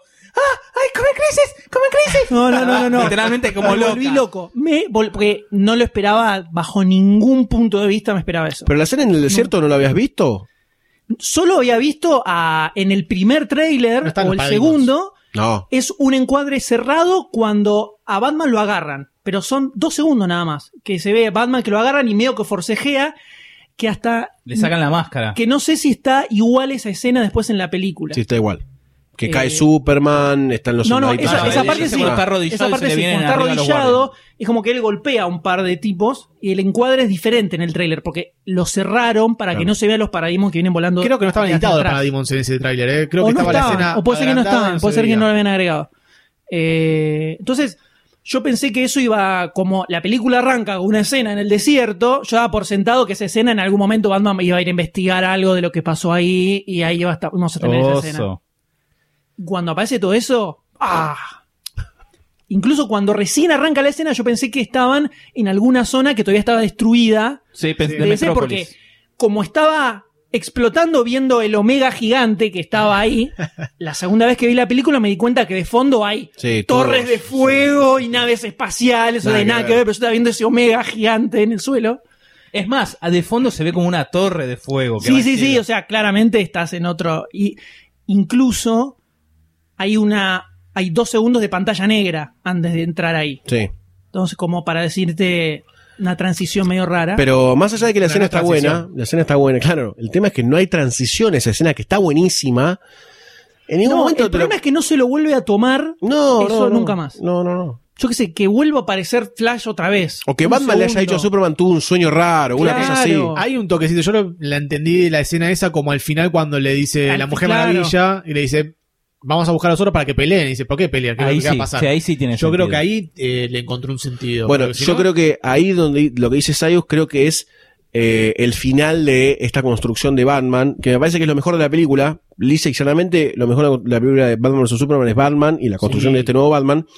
Es que al final, luego de que te presentaron a un Batman sacado, violento, que había perdido un poco la fe en todo otra vez, que dijo, bueno, vuelvo, ya fue, hago mierda todo porque ya no importa más nada.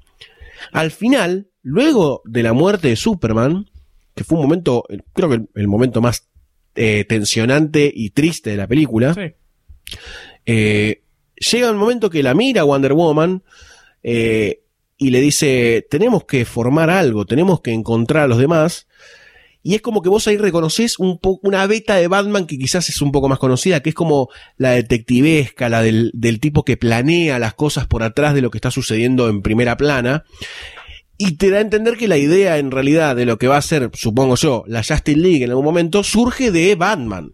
Entonces, hay- e- eso me, me sirve para decir, ok, este Batman es, creo que el mejor que se va a hacer en el cine porque está cubriendo todas las betas. Ya de entrada te lo mostró violento y ahora te lo pone en la beta planificadora. No solo eso, sino que también es un, es un personaje que evoluciona. Creo que es el único personaje que evoluciona en toda Sí, la película. sí. O al que fin- te lo saben mostrar por ahí. Puede ser. Porque al final, cuando en vez de pegarle a Lex Luthor, como hacía con todos los. eh, Claro, es como que, todos los villanos, como que hacia, hacia, hacia atrás, ¿no? Claro. De- Exactamente. este sacadismo que tenía. le pega a la pared, entonces no lo marca con la marca del murciélago, que era un símbolo como para matarlo en la cárcel. Todo lo que marcaban con la marca murciélago morían en la cárcel.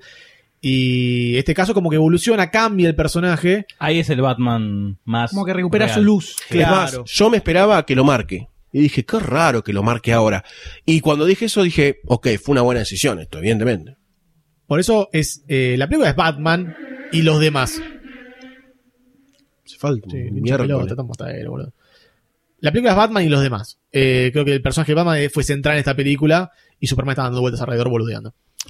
Sí, y a mí lo- sobre todo lo que más me convenció es, es, el, es el primer Bruce Wayne cinematográfico que me convence posta.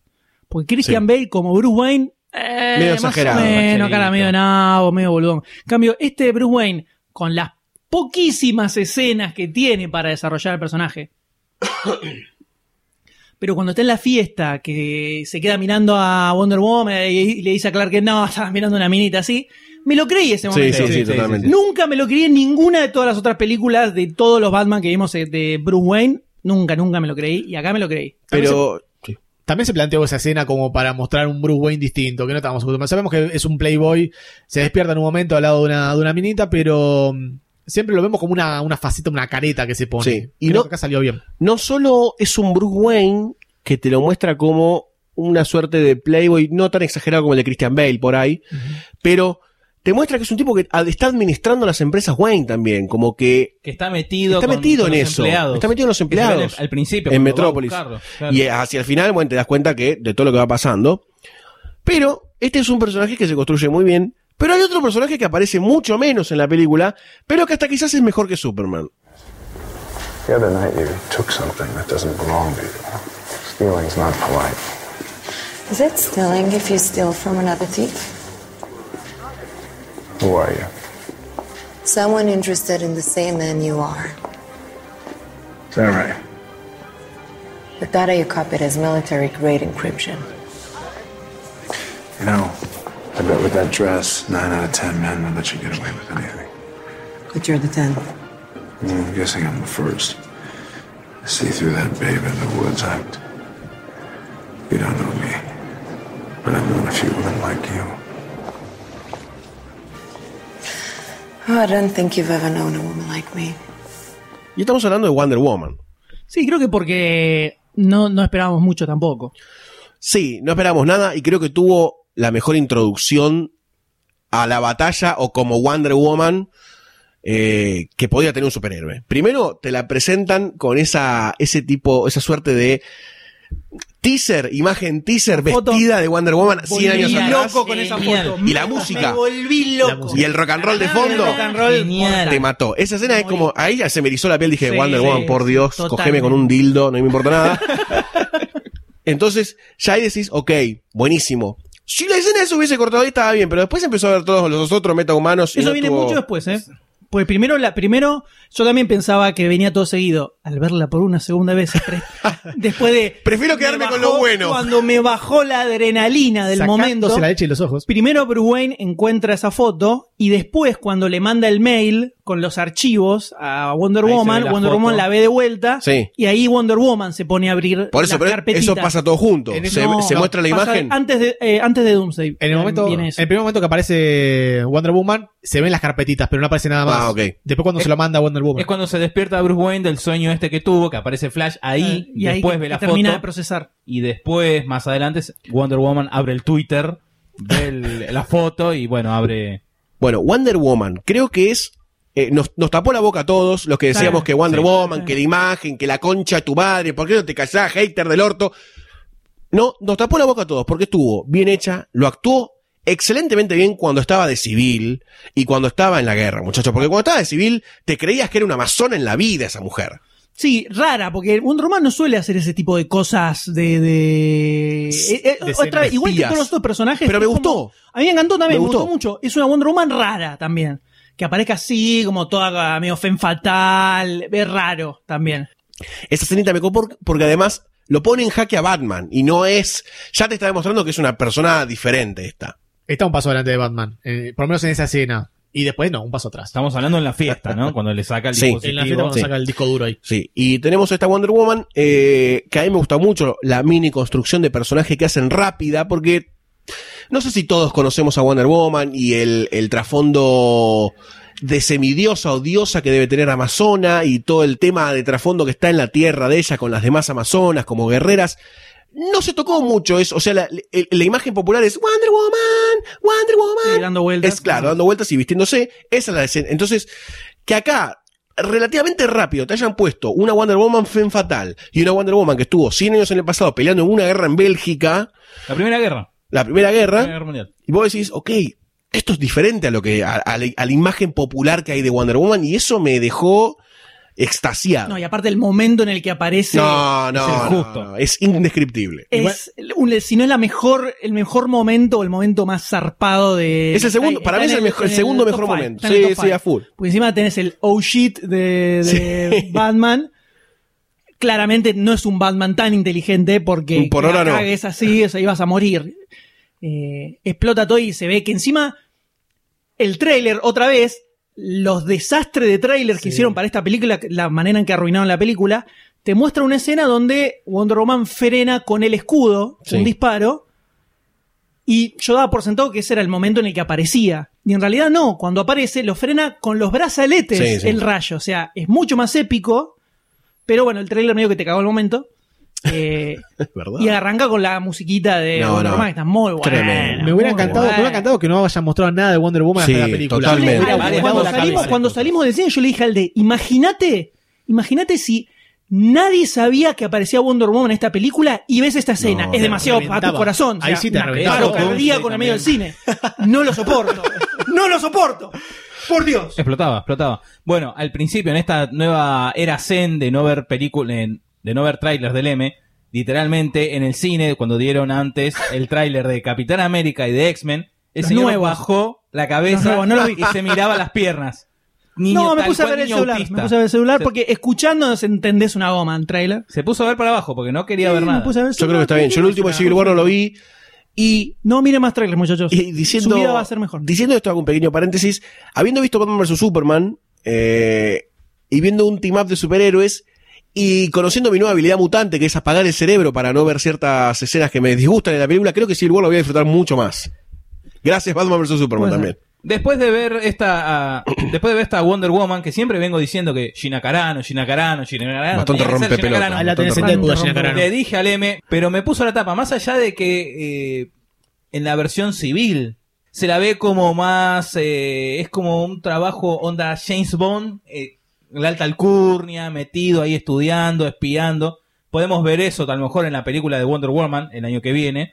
Y después cuando aparece la Wonder Woman, que se pone como unas sombreras, porque es como que está más grande, es como que ahí sí está la auténtica amazona. Es una excelente Wonder Woman. También que el otro punto de referencia que tenemos era la última Linda Carter en los 70, que estaba ambientada en la Segunda Guerra. Es como que es una muy buena actualización. A mí me quedó en duda el poder de Wonder Woman, porque a dónde más o menos lo, lo tenía cortito. Yo creo que está parecido a Superman. Yo creo que sí, yo creo que tiene sí. super fuerza. Tiene la espada y el lazo son mágicos, por lo menos en los Sí. cómics. Entonces, eh, Superman, una de sus debilidades es la magia. Sí. No me preguntes exactamente cómo funciona eso, pero es como que es la magia. Bueno, Entonces, eh, por eso esa espada le corta le el brazo corta, así nomás claro. a Doomsday, porque es kryptoniano, entonces se supone que se maneja como Superman. En un momento hay un cómic, creo que Superman le toma el, el sable o la espada a Wonder Woman y se corta el Sí, dedo y dice, ay, ¿qué pasó acá? Como que le agarró medio cuiquito.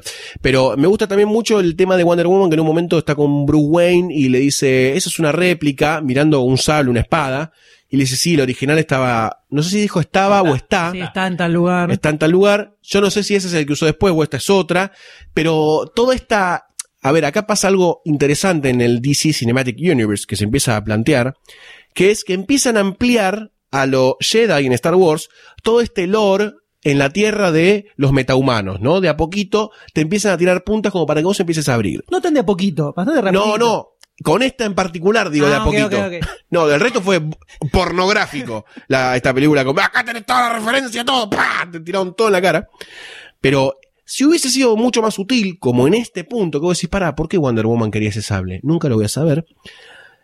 Si hubiese sido mucho más seductor en un punto para, para el público promedio, me incluyo en ese público promedio, que ver a los eh, murciélagos voladores de Darkseid o lo que carajo sea. Pero más allá de eso, tenemos además una Wonder Woman que como decía el Dr. Sayus, ¿cuál es la escala de poder? Está al borde de Superman y pelear mano a mano con Doomsday, tanto que se caga de la risa en un momento en la pelea con Doomsday.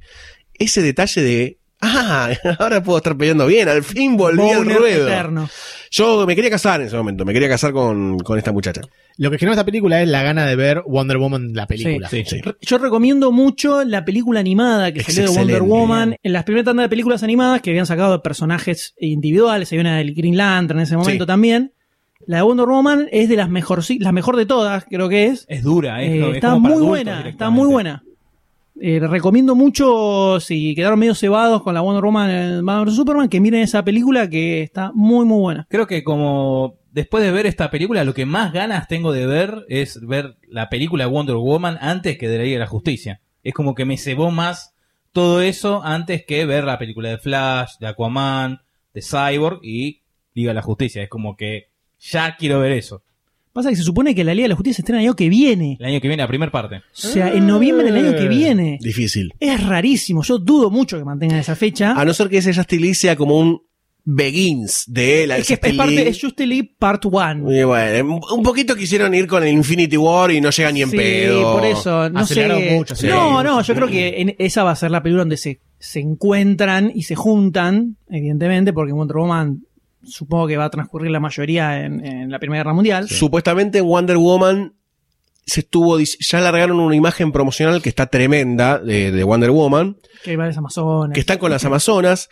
Se supone, se está empezando a suponer que la trama esta va a incluir a Aquaman, la trama de Wonder Woman. Como acá se incluyó a Wonder Woman o a Batman, se lo va a incluir a Aquaman como un tipo que está desde años Claro. y años y años como dios del infra eh, océano. Bueno, no sé qué va a pasar con esta supuesta Justice League que ya se estrenaría el año que viene. Porque incluso cuando salimos de ver eh, Batman Superman con el D dijimos, oh, todavía falta un montón hasta que aparezca la de Justice League. Después ah, empezamos a dudar, nos fijamos y era, no, 2017. Complicado. Pero todos estos héroes que han aparecido acá y que hemos visto y que cosas nos han gustado, otras muchas cosas que no, y todo eso se encuentran reunidos bajo el paraguas de los villanos, por supuesto, como en toda película superheroica. Y en este caso tenemos uno en particular, que es el que, cual titiritero, orquestra los movimientos de todos estos personajes. Un eh, villano clásico que hemos visto en varias encarnaciones a lo largo del cine. Eh, me refiero, por supuesto, al señor Lex Luthor, que en este caso lo interpreta nuestro gran amigo, ah, Jesse Eisenberg. Boys, hmm, Bruce Wayne meets Clark Kent. Ah, I love it. I love bringing people together. How are we? Lex? Hi, hello, Lex. It is a pleasure. Ow, wow, that is a good grip. You should not pick a fight with this person. Qué difícil, Qué difícil. qué difícil, Qué difícil. qué No difícil. sé si es tan difícil. ¿Es difícil?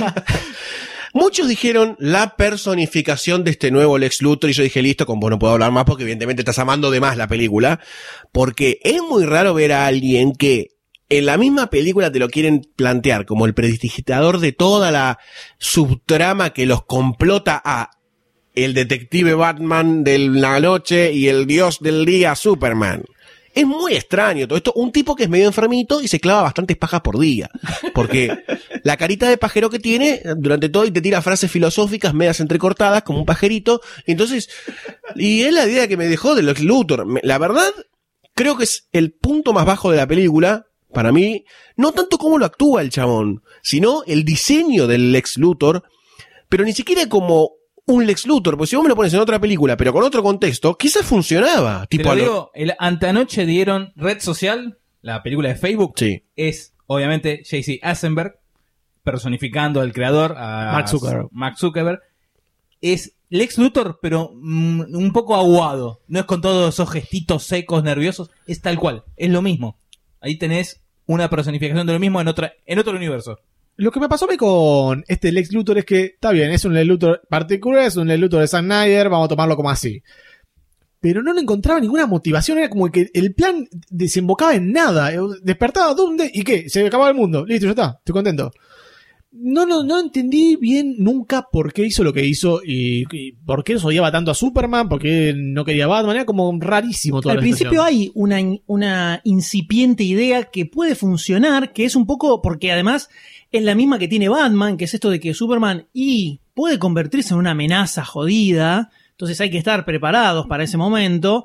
Entonces arranca como un personaje bastante centrado dentro de todo. Empresario, más moderno, qué sé yo, está todo bien, no hay problema.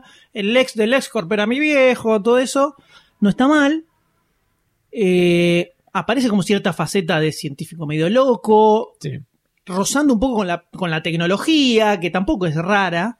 Entonces, por ahí es como que tiene una entrada que la podés entender y la, la podés creer. Del hecho de que, bueno, es una amenaza a Superman y hay que estar preparados con eso. Después se descarrila. Descalabra. Se va para cualquier lado. Que, eh, que de hecho es cuando llega la parte de la bomba que pone en la silla de ruedas. Ahí es donde Sí, el personaje de- es, es otro personaje. Es como si. No sé si en la media hora que editaron la película estaba toda la parte del medio donde se transforma en ese engendro de tics que hay en el final, porque es como que cambia al final. No es que al principio ya era todo así. Es como que al final se vuelve loco. Y debe pasar algo, pero no sabemos. En el medio, evidentemente, tiene un contacto con Apocalypse. Yo creo que viendo la, la segunda vez, que es donde se entiende la historia, entre comillas, eh, cuando se mete en la nave por primera vez, que la prende, la voz le dice, Sí, eh, hay 100.000 una- planetas. 100.000 planetas. Bueno, eh, enséñame. Yo intuí, Sí, que ahí se volvió loco. no, deduje que ahí ahí es como entra en contacto con Apocalypse. Después salió una escena eliminada que no tiene sentido. Tuve que googlear para entender qué carajo pasaba ahí y lo que aparece es un- uno de los generales de Darkseid durante una milésima de segundo. Entonces yo creo que en, ese momento él entra en contacto con Apocalypse, aparece Darkseid, aparece todo el bardo y ahí es donde se queda deschavetado o lo torturan o le hacen algo y ahí es donde chabón se transforma y, y ha- hace a Doomsday, decide crear a Doomsday por eso. Me parece que se muestra algo de ese, este Lex Luthor que ya viene traumado de chico cuando le va mostrando a la senadora la habitación que va diciendo, no, esto lo, lo dejó mi papá, no, no, no toque nada, no toque nada. Y le va como diciendo, bueno, los malos vienen del cielo, en realidad. ¿Usted se pensará que, que mi papá se va a enojar si de vuelta ese cuadro? A ella te va planteando como que tiene un problemita ya de, de chico que después al final te dice que el padre le hizo atrocidades, no sabemos qué. Como que ahí te va planteando que está medio tocadito. Pero eso no justifica nada de lo que pasa en la película después. Sería un personaje, sería, sería muy Joker todo lo que está haciendo después que quiere solamente ver el mundo arder porque sí. es que tenés la conjunción de que quiere proteger a la humanidad, por así decir, de esta amenaza, esta posible amenaza que es Superman, pero también ser el salvador y los traumas de chico, o sea, que como Nah, que tenés un decir, mejunje. soy malo porque papi me pegaba es lo más Claro. pedorro que se puede hacer en el- la vida con un mi- villano. miralo a Loki. Loki se hizo malo porque papi no lo quería. y, pero- lo- y le- y hemos debatido sobre eso en este podcast Está y lo hemos confundido. Loki está así porque lo secuestraron en el golpe militar de los asgardianos de nene, se lo robaron a los pies de frío, entonces quedó como nene secuestrado y ahora está buscando su identidad. lo que a mí me parece que lo que Luthor es, no sé si es un loquito porque de golpe estuvieron los 100.000 planetas, sino que me parece que hay alguna suerte de Luthor como que te lo quieren plantear de entrada como enfermito, cosa que me parece la construcción de villano más eh, básica que podés hacer. Es como mm, el único lugar en donde funcionó ese, tipo de esquema fue en- con el Joker de Nolan, que el tipo era como que quería ver el mundo arder por querer ver el mundo arder, pero en algún momento se dio cuenta el Joker que era como un antagónico de Batman, entonces había una metafísica importante. Y acá es eh, los 100.000 planetas, eh, t- tembleque, tembleque, ah, bomba, ah, y nunca se termina de entender. Si me lo explicase, creo que estaría bien si me lo explicara, pero no pasa. Y en el medio el tipo se da cuenta que con su ADN y SOD hace a Doomsday. Eso es algo que sabía, por eso pidió el cuerpo y el acceso a la nave, porque su plan era Doomsday y de golpe se encontró con Darkseid. Es algo que le dijo Darkseid.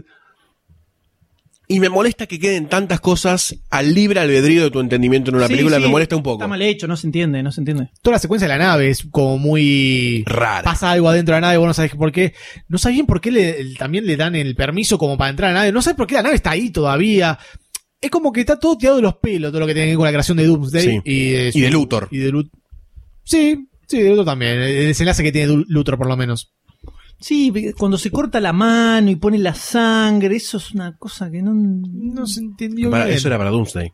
Sí, sí, para Doomsday. Claro. Pero ¿cómo sabía el tipo que tenía que hacer eso, por ejemplo? Por eso eso es lo raro. Si es algo que él ya sabía, entonces no está loco y es todo premeditado. Si es que se volvió loco, es lo más pedorro que podemos ver de Luthor en toda la historia de Luthor. ¿no? Ahora, si me decís que pasaron muchos años, ponele, el chabón estudió muchísimo la raza de, de Krypton y todo, y llegó a esa conclusión, bueno, pero todo esto pasa, no sé, en una semana pasa todo lo que, lo que pasa en la película. Sí, sí. Eso creo que está un poco establecido que él viene siguiendo un poco a Superman desde que apareció.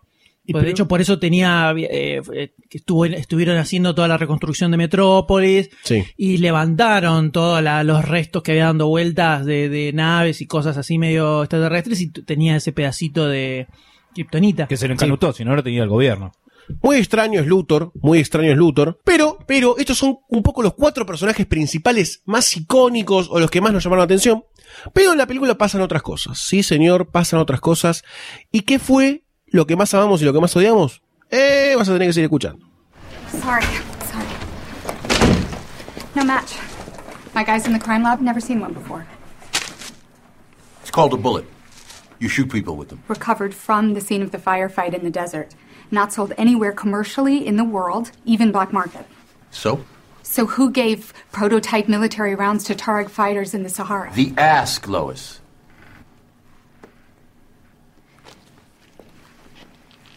Flight to DC tonight. Couple of days there. Go. Coach, no extra legroom. Economy Plus. Palabra clave Marta. ¿Qué momento? ¿Qué momento, por Dios? Qué momento, por Dios. El momento panqueque, el momento Sayus de la película. ¿A alguien le gustó verdaderamente eso? ¿Alguien puede mí- defender eso? Yo completamente, a mí me encantó. Porque dijo Marta solamente, el tipo tuvo un flashback a No la dijo solamente Marta. Tenías todo el, peso de la muerte del padre de Superman que lo está recordando todo el tiempo. Eso lo ves a lo largo de la película con todos los flashbacks al pedo que hace, pero que no son al pedo. Ahí te das cuenta que no son al pedo. Ves al Superman tirado en el piso, llorando por la madre. Llorando por la madre, ves a Batman a punto de matarlo y le dice, ¿por qué dijiste Marta? ¿Por qué dijiste Marta? A mí ese, ese momento me, me conmovió. Sí, ¿sabes cómo se arreglaba eso? ¿Viste cuando llegó en vez de decir pelotudeces Superman decía, van a matar a mi vieja, Marta? ¡Pum! ¡Pum! ¡Flash de Batman! Se hacían amigos y listo. Eso sabe que, que es, es un poco la arrogancia que tiene este Superman que pensó que podía dominarlo tranquilamente a Batman y no lo logró. Tirado de los pelos. A mí me parece muy tirado de los pelos. A mí me parece toda esa escena sensacional. Sacándolo Pará, que vos, está bien, pero estamos hablando de cosas diferentes. Estamos hablando de emoción y estamos hablando de construcción de momento de, de que no, no, no existe, no, no- se entiende. El momento es genial. A mí, yo no lo veía venir. No lo veía Estás venir hablando de seguís hablando de emociones. Estamos hablando de Superman a- al borde de ser asesinado por Batman luego de una muy buena pelea, excelente pelea por Sí. parte más de Batman que de Superman. Superman, la verdad, un pelotudo total. Pero el momento en el que dice Marta, yo no me puedo creer que Batman abandona todos sus pensamientos construidos durante toda la película. Sí, sí, todo el odio que va, que va, se va alimentando. tema es así. Le dicen Eh, Marta y el chabón dice, ah, para no, tiene sentimientos yo, humanos. yo no- yo lo tomé eso como que ahí se, claro, ahí se da cuenta de que el tipo también eh, no es un- una bestia salvaje que viene de otro planeta a destruir todo, sino que eh, Es tiene- un pibe de la granja. es un pibe de Smallville. Se dio cuenta que era un pibe de Kansas. Somebody say. No, ahí, ahí lo que faltó fue. Después de esa escena es que el chabón se sorprenda porque dice Marta. Se hacen súper amigos. Pará, después de que se sorprenda puede ser. ¿Por qué? Que te sorprenda así, dice, ¿quién A es ver, Marta? Estamos hablando de una persona que en el Tierra Snyder hace 20 años que es Batman porque le mataron a la mamá. O sea que tiene un trauma un poquitito chiquito con ese Algo, tema. algo. Entonces, que el chabón medio como que se frene cuando, el- cuando Superman llama a su madre por su nombre, algo que nadie hace en general. Él lo hace. Que se sorprenda puede ser. Ahora, lo que faltó ahí fueron no 40 minutos. Tres minutos. Tres minutos de Batman y Superman Hablando. hablando. Hola, ¿cómo andás? En un café. Donde, ¿Entendés? Claro. Donde, le dice- donde Batman le diga, no, pero vos sos un hijo de puta, hiciste mierda a toda Metrópolis, Superman le diga, ya sé, boludo, pero bueno, no me di cuenta, pero después lo solucioné, y la verdad que yo quiero ayudar al mundo, sí, pero vos podés destruir toda la Tierra, bueno, pero yo soy bueno, qué sé yo. Tres minutos. Tres minutos. Y la mitad de los que odian la película la hubieran bancado mucho más con esos tres minutos nada más donde cada uno de los dos ponga sus puntos de vista, Superman se haga cargo de algunas cosas, Batman también, un poco, debatan un poco sobre la situación, sobre el quilombo, sobre que Superman le diga a Batman, pero vos sos un forro, estás matando gente, ¿no te parece que estás medio sacado? Bueno, puede ser, pero también me mataron a mi vieja, ¿viste? Vos por no te la tenés. Explotó el planeta, Lo que sea, tres minutos de Sí. eso y ya está. No era tanto, ¿eh? No era tanto. Quedó muy abrupto el corte. Es instantáneo. Es Marta, amigo, O sea, amigo. Imagínate la adrenalina que tiene Batman en ese momento de estar luchando como demente con Superman y a punto de matarlo. ¿Cómo va a desa- hacerlo desaparecer así? Y le dice, te prometo que Marta no va a morir esta noche. Qué grande. Papu. tranquilo, tranquilo. Qué Papu. grande, qué ídolo. No va. Raro, no. raro. Lo único, que- o sea, había momentos en que podían ponerle un poquitito más de huevo a eso. No se necesitaba tanto. No, la verdad se que no. necesitaba tanto. Eh, y ni les, ni les importó, ni se interesaron. Igual en ese momento, obviamente, estoy, esto te lo digo ahora, mientras miraba la Es que, película, obvio. estaba como loco. La y excitación no dije, momento. ah, qué boludez, ah, es cualquiera. Lo agarré al D y le dije, boludo, nunca me di cuenta que las madres se llamaban igual. Nunca me di cuenta de eso. Tampoco- yo me Se quedé lo dije así, no ¿eh? quedé como un ignorante, Yo ¿no? se lo Porque tuve que decir. Ah, es verdad. Y dije, chabón, nunca me he dado cuenta de eso. Fue como una super revelación en ese momento para mí en el cine, ¿ok? Ok. Yo, a mí lo que me pasó fue que cuando pasó eso me reí, o sea, me reí, me hice- así, me reí en serio. insensible de mierda Me que sos, eh. Se nota que, se nota que es fan de Star Wars. Sí, se nota. Fue muy gracioso, fue muy gracioso porque la situación fue muy, pará, estamos jugando al papi fútbol, boludo, vení, dale. fue como, dale, nos falta el 4, dale. Fue muy raro, fue muy raro. Porque además la escena era muy emocionante, era mu- fue muy tensionante ese momento, como para que termine con un gag a lo Marvel. Onda, tu vieja no va a morir esta noche. Esa es una línea de chiste de Marvel, boludo. No sé si fue tan chiste, ¿eh? Porque estaba. Dale, bueno, peligro la madre, dale, ¿eh? boludo, vamos, No sé vamos a te- rescatar a Marta. No sé cómo te divertí vos, pero. Matando viejas, no. Pero fue como. Tenía tanta construcción ese momento que si se hubiesen quedado dialogando un ratito, eh, porque además ya se había interponido en el medio Luisa Lane, ya estaba ahí, Luisa Lane. eh, ya estaban, viste, la situación ya estaba como para calmar los trapos. Yo dije, bueno, acá se viene la tregua, se averigua que Les Luthor es eh, el que está detrás de todo este complot y van a rescatar a la madre de eh, Superman. No le dice nada de Luthor, ¿no? En ese momento. No, en ese momento no dicen nada. No, le dice que Luthor la va Sí, a matar. a Sí, matar. sí, y que Luthor, y de hecho Batman le dice a Superman, no, vos andá a la, a la nave que Luthor está haciendo algo Bueno, raro. fíjate lo fue muy muy pequeña Sí, la versión. sí, Además sí. el, el no sí, eh, la escena te pedía otra cosa. Entonces, ¿qué te costaba más? Dos minutitos, un poquito de un desarrollo más chiquitito de lo que estaba pasando, porque después además Batman llega instantáneamente allá. Es como que es todo muy raro, no dan los tiempos, Snyder, no dan los tiempos. Es muy boludo, es muy boludo lo de Marta. ¡Va a matar a Marta!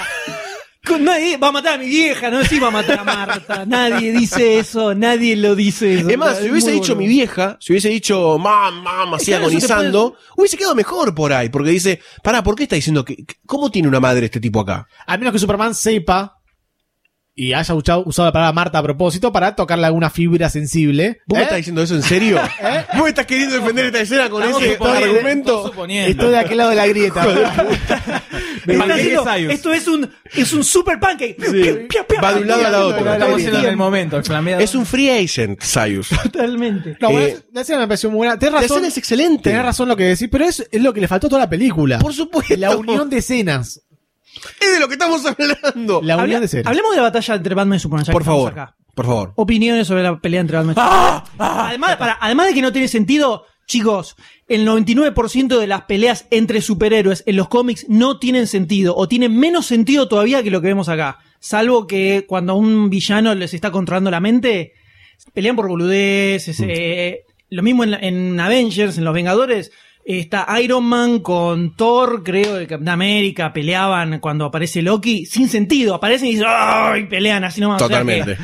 no le busquemos tanto sentido. Por lo menos acá, dentro de todo, eh, Hay una Batman búsqueda. estaba sacado mal y quería liquidarlo grosso a, a Superman. Y hacia el final del encuentro, Batman asume una responsabilidad a escala global que nunca le había pasado a Batman. Dice, esto excede a Gótica, esto es un problema humano, este va a ser mi legado si yo muero. Eso es importante también en Batman.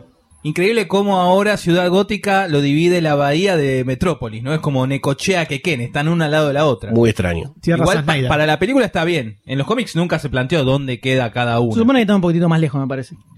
Es como que hay un... No, a un bond de distancia no están. No, cuando tiene que ir a Metrópolis dice, no, y pará porque viste la autopista está medio complicada, tengo que agarrar Panamericana, estoy con- en dos, tres horitas estoy con el Batimóvil. Se empieza un poquito así. Em, pasemos a que estamos hablando de batallas, vamos a la batalla con Doomsday. Y, Sí. y, momento clave y épico de la película. Eh, Doomsday tirando rayos todo el tiempo, una cosa medio eh, exagerada, un poquito exagerado nada más. Eh, Bastante, había, hubo bastante pornografía destructiva. eh, en algún punto al pedo, como hay un momento en el que Batman está parado, lo empuja a Doomsday a unos, a unos tachos gigantes de, de gasoil y explota toda la mierda. Sí, y explotan todos. al Sí, sí, explotan todo y vos decís, pará, Snyder, Michael Bay. Igual siempre estaba la, la, la- la nota diciendo no hay nadie, es una zona deshabitada. Sí, sí. Es como que acá no vive nadie. Acá no se pensó. ¿no? Como en la, El Hombre de Acero. Claro, todo el tiempo lo tiraban. Sí, eh, igual es Pará, peor en. Man of Steel, ¿eh? Que Sí, encima, sí, sí. encima lo tira Batman, no Superman. Que generalmente es Superman el primero que dice, no, vamos al descampado a pelear. Acá lo tira Batman. Sí, toda escena tiene varios momentos que a mí me copan. Sí, está muy buena. Es- creo que es la escena que más odian los que odian la película, en general. Eh, la, la- la odian mucho. eh, leí muchos comentarios que el CGI es muy malo. Yo no, No, no me parece no, la verdad, no, para no nada. lo vi tan, tan horrible. Yo creo que el diseño de Doomsday es medio choto en Eh, el diseño sentido. de es choto. Es una tortuga choto. Tiene sí. un calzoncillo de, de piel. O sea, mostrá la chota o. eh, Un hueso. O nada, un hueso. Había ¿Qué sería una chota de hueso? Había algunos Sí. que decían que Doomsday estaba enojado porque tenía culo pero no tenía pito. Por ahí. Horrible. Un horrible. Ken, era un Ken. Un Ken enojado. Eh, sí, podrían haberlo hecho. No costaba nada hacerlo No. más parecido a los cómics. Metele un par de huesos más y está todo bien Sí. y, y queda más lindo y salimos todos contentos. Además, no, en algún no punto- la- no entiendo la intención o la Sí. idea detrás de hacerlo así. Además, en algún punto, cuando vos tenés que coreografar una, coreo- coreo- coreo- coreo- coreo- coreo- coreografiar una pelea, parecería como que esta escala de Doomsday un poco gigante, no digo que le saca histrionismo a la escena, pero es como que te la deja media desproporcionada. Eh, Y Doomsday no tiene esta escala en los cómics, es, es un poquito más reducido, es, es más, es un poquito más grande que Superman. es más grande que Super, pero que será No el le doble sacas- gigante. Me parece que eso hace que la pelea en algún punto se transforme media rara de ver. Eh, pero me parece genial igual. A, a mí me gustó bastante.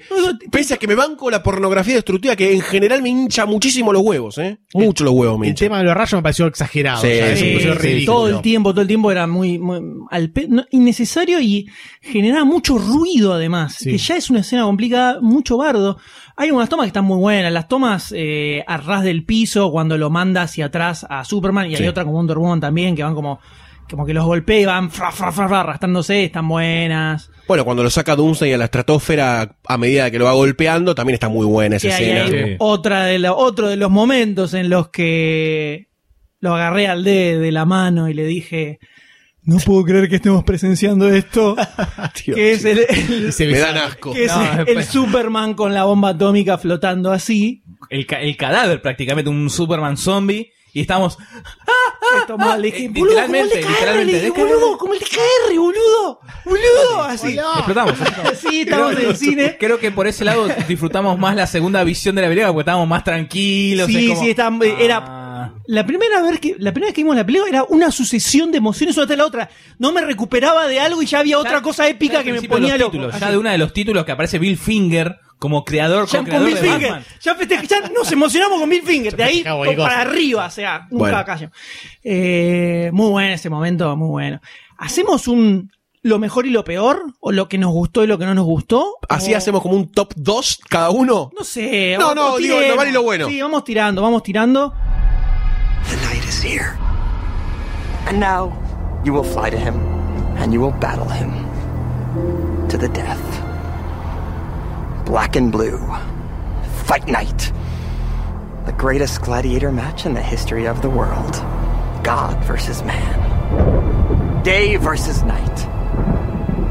Son of Krypton versus Bat of Gotham. Yo, lo malo, lo que dije al principio, la narración que tiene toda la película es pésima. Es como que hicieron o pensaron toda una serie de escenas épicas y las pegaron una al lado de la otra. Y bueno, toda la, la primera parte, sobre todo, eh, donde no hay tanta acción, eh, sobre todo las, las ondas que la vi me di cuenta, es como que te ponen, y te pongo un pedacito de Batman, un pedacito de Superman, un pedacito de eh, Lois Lane, un pedacito de Batman, un pedacito de Superman, otro pedacito de Superman, ahora Clark Kent, ahora Lois, así, pipi, pipi, pipi, con un picadito, sin ninguna lógica y ningún hilo conductor.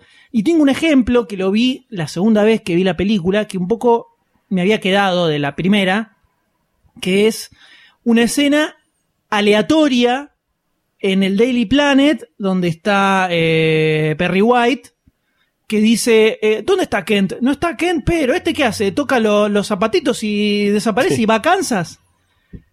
La escena es solo eso, y la lógica de la narración cinematográfica te dice que eso es un setup para una escena próxima con Superman en Kansas, justamente. O sea, narración básica cinematográfica. Y no, corta a, a otra escena que creo que es la de Lois Lane con la bala, en el- hablando en el- con el negro, que no tiene nada que ver. Entonces, esto que pongo que es un ejemplo Sí, sí. ínfimo, Chiquitito, cinco minutos. son. esto pasa mucho en toda la película. Y eso es a lo que me refiero con la narración, con contar una historia. Una película no es una serie de escenas pegadas una al lado de la otra. Tiene que haber un hilo conductor donde vos vas llevando al espectador de un lado para el otro para que haya cierta coherencia en lo que estás mostrando. Eh, y acá por momentos eso se corta y se hace medio confuso. Eh, eh, creo que queda claro con lo que decía de que no se establece bien que Superman en ese hasta ese momento era un héroe eh, súper grosso y todo el mundo lo amaba. Eh, porque arranca ya con el bardo en el desierto. Entonces, después, y después te ponen entrevistas en televisión que aparece el grone El de. Grace, Tyson Sí. eh, hablando y una entrevista a la senadora y el compilado de escenas épicas en el medio de eso eso pasa de cuando estás con Bruce Wayne que está investigándolo a Luthor entonces te cortan de repente toda la parte de la investigación con Luthor y tenés toda esta escena de Superman y después retoma mucho después eso lo, lo que estaba haciendo Bruce Wayne con Luthor entonces son como historias muy desconectadas que te va mostrando la película y no te lleva bien a lo largo de toda la historia. Eso, eso lo maneja. El- eh, hay cosas que son de guion, cosas del director y sobre todo de edición. Yo creo que tuvo un bardo de edición muy zarpado esta película.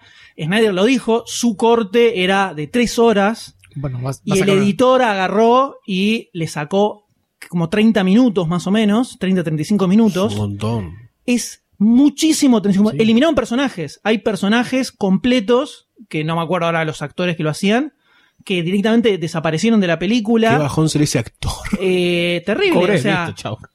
y claramente no eliminaron escenas de pelea, por lo que vemos.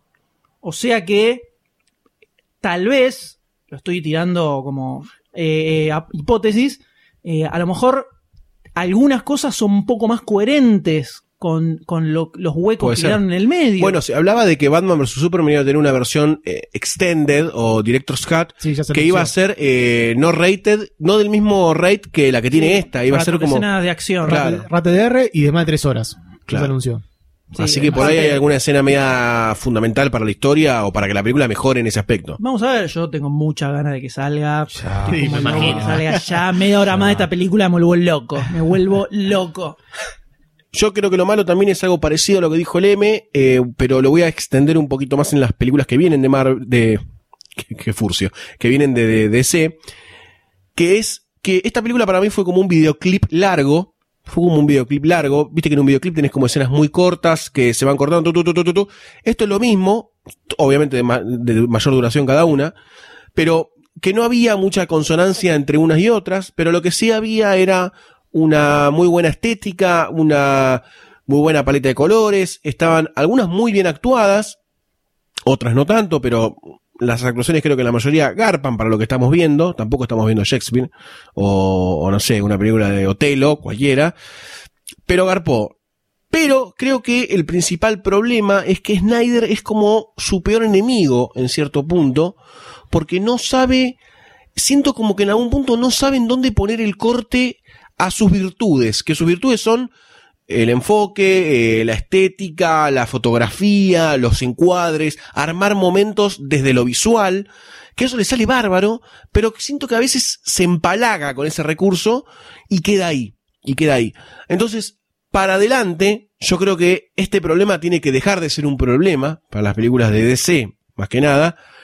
Y no digo que Snyder tiene que dar un paso al costado, pero quizás estar desde otro lugar, o tener alguna suerte de dirección asistente, o que el guion tenga un poco más de fuerza en la película, porque en algunos puntos se siente muy fuerte eso de, ¿para qué acaba de pasar, boludo, acá? Y al punto de yo en el cine decir, ¿qué? Bueno, ya fue, no importa. Que fue en la escena en donde le tiran la bomba atómica a Superman, que yo en un momento dije, ¿qué acaba Segundos, de pasar acá? ¿Qué acá- algo tan importante como tener una bomba atómica arriba de una ciudad Sin consecuencias. sin consecuencias. Los tipos ni no lo pasa pensaron. nada. Dale que no pasa nada. Los tipos ni lo pensaron. lejos. Y al toque salí del cine dije, ah, puse un ejemplo muy cercano, muy igual, que fue la escena de la bomba atómica en Nueva York en la etapa de la invasión de Avengers 1. Hay una suerte de dicotomía de pará, ¿qué hacemos? No, hubo una traición, el avión salió, lo bajé, salió otro avión, eh, lo quise bajar pero no pude, llegó, Iron Man casi se sacrifica con la bomba Bueno, atómica. que es diferente. Es diferente. Es La obvio. bomba atómica ahí obvio. es el, eh, el punto central que define la batalla por y acá supuesto. es una Un- excusa. por supuesto. Es que para la escala nuestra, una bomba atómica no es un último recurso. Pero para esta escala, obviamente, lo es. Entonces, en ningún momento me aclaró esa escala y quedé como en bolas y la bomba atómica pasó y fue, un- fue solamente una excusa para mostrar flotando a Zombie Superman. ¡Garpó! ¿Ves? ¡Garpó mal, ¿Ves? boludo! ¡Garpó mal! ¿Ves? Entonces, ¡Aguante tirar bombas atómicas!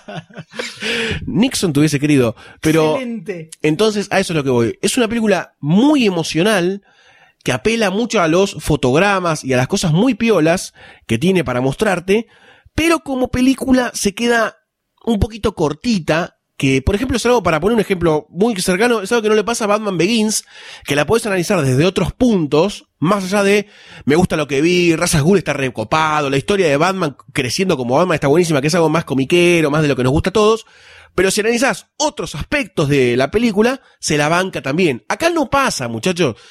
Por lo menos en mi humilde opinión. Batman Begins tiene una historia. Tiene una historia. No. Mínimo, mínimo. Ahí es muy- Esto es una orgía de escenas. eso.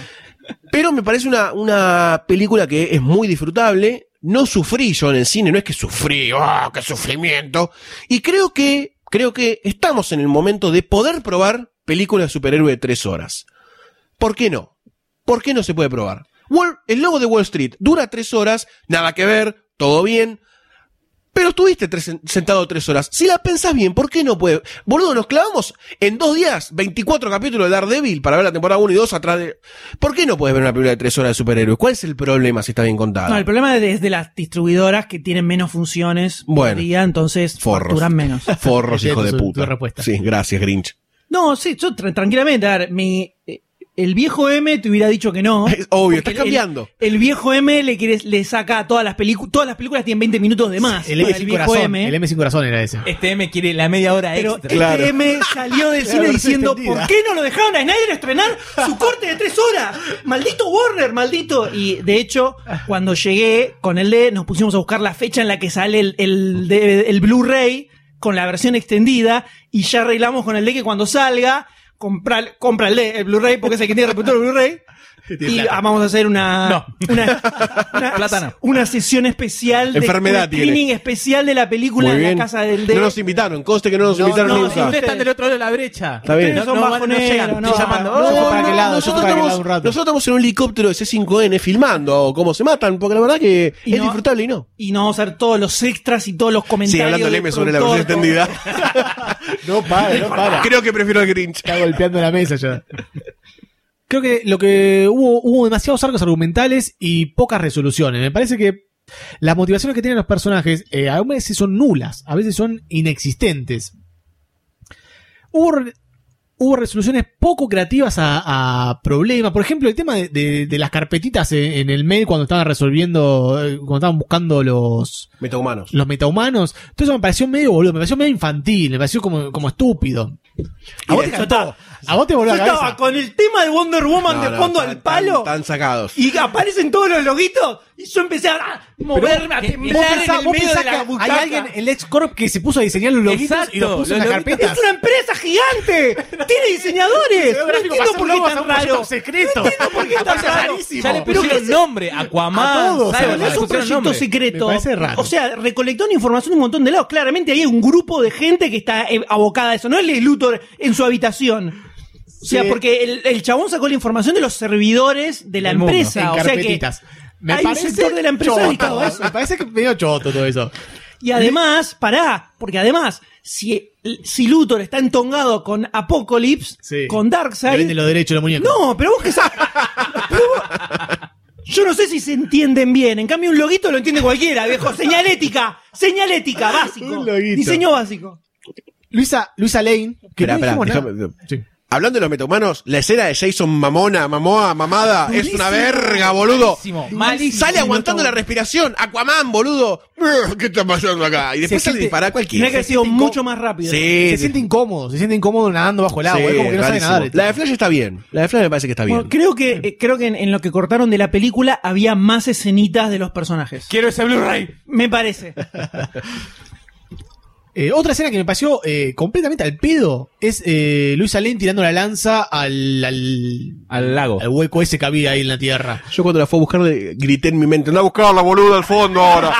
Yo lo dije. sí. ¿Para qué la tiraste? Lo habéis dejado ahí, ¿quién la va a encontrar? En el, momento, en el momento para mí tuvo sentido. Porque yo pensé. La a- esconde. Es más, claro, lo que dije fue, no, boluda, no la tires ahí que la encuentran así nomás. Tirala al, al río, yo qué sé. Pero de última, eh, que- no sé, ahora que Batman es bueno, dásela a Batman para que la lleve a algún lado. Me Batman pareció- tendría que haber sido el que va a buscar la lanza. Claro. Porque Batman está al pedo en la, en la última pelea. Batman ¿Cómo está no? al pedo, Tira- salvo por. Le tira la gas lacrimógeno. Espectacular, donde está escapando de, de Doomsday y aparece la tapa del DKR. Y te, te va espectacular, buenísimo. No, tira, tira un granadazo, tira un granadazo y se, y se queda No, parado no. como diciendo, lo hice Vale. bien, loco. Pero es al final. Nailer, No, no, Igual Batman en esa pelea lo único que hace es huir, porque fíjate cuando Sí. estalla Doomsday, lo primero que hace es meterse abajo un escombro y Wonder Woman y Superman se, se escudan Muy buena escena esa, muy buena escena. Sí, pero por eso Batman tendría que haber sido el plan original de él, que era llevar a Doomsday a ese lugar, porque ahí estaba la lanza. Tendría que haber ido a buscarla la lanza. Si estaba el pedo. Era la la pero se complicó todo sobre la marcha. Terrible. Me imagino como diciendo, pues, no, pasa que se me complica un poco, ¿viste? ¿Viste cómo es esto? Estuve ocupado, le dice a Superman, estuve ocupado, estuve ocupado. Los Doomsday están como locos. El tema que Por eso tengo las- el- el gases lacrimógenos para Doomsdays. El tema que la resolución de la escena es Luisa Lane no pudiendo rescatar, eh, sal- recuperar la lanza. Y es al pedo, entonces que haya tirado, que haya estado ahí en, en toda la Es que situación. ocurre muy rápido. Si esa lanza la tiraba al principio de la película y pasan una semana y dicen voy a buscar la lanza, ok, pero Fue instantáneo. en 15 minutos, o sea, tener- si hubieran puesto el escena diciendo ¡La puta madre! Y cuando se mete abajo de ¡Soy una forra! Claro, bueno, ahí sí, pero. No, no pasó. Y esto me hace acordar que no hablamos de Luisa Lane todavía. No. Luisa Lane, un personaje eh, muy tarado en esta película. Nada que ver a la de Hombre de Acero. Que era como más independiente, más... Eh, Man of Steel está mucho mejor. Pasa que tiene más tiempo de, Desarrollo. de- de celuloide, ¿no? No me pareció ni mejor ni peor que Man of Steel. A A- aparece entrevistando a un terrorista bastante badas. Arranca y dice, ¿usted es terrorista? No, bueno.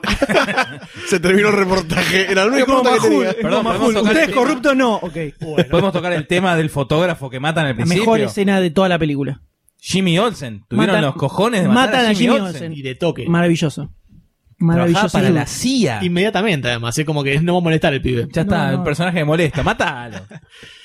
Y bueno, otra de las situaciones poco resueltas, poco creativamente resueltas es eh, la huella digital que le saca a, a Sod Contra para entrar cara, a la nave. O sea, es una nave de, de, de Krypton de, que tiene una tecnología súper avanzada y te reconoce el, el ADN y necesita huellas digitales para entrar de, de alguien que está dentro de la misma nave. Un ¿no? invento argentino, la huella digital. Claro, pues. Un invento argentino para O sea, poder crear a Doomsday. Pero esa, esas boludeces me parecieron como que eh, había un, un tema de guion ahí que no se pudo resolver bien y era como, bueno, ya fue, sacalo así nomás, total, eh, es una película de mierda.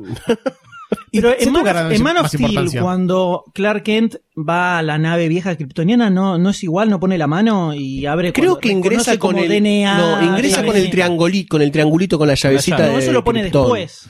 Pero no sé si accede con lo mismo. No, pues no, no me acuerdo que haya puesto la mano en la nave de Krypton. No, cuando Pone la llavecita, ¿eh? Pone la llavecita. No, la llave la pone cuando entra, que de hecho aparece el monstruo Y ese que, después que se lo va, ataca, y cuando pone la, la cosita se va, pero ya estaba dentro de la nave. Eso era el interior de la nave. De hecho, cuando Luthor lo abre, está el bichito ese que se va. Te la dejo picando, La te la siguen dejo defendiendo, picando. la siguen defendiendo, te das cuenta, Goldstein. Es tremendo. No, no puedo hablar de. No puedo agregar más cosas a los baches que tiene el guion, todo lo que dijeron ustedes. Solamente lo que me molestó de la historia es el clic de Batman al. Ay, tu mamá se llama Marta. Dale, vení, vamos que te ayudo. Eso es lo único que me molestó. Después la película es. es amor. Man won't kill God. The devil will do it. What have you done?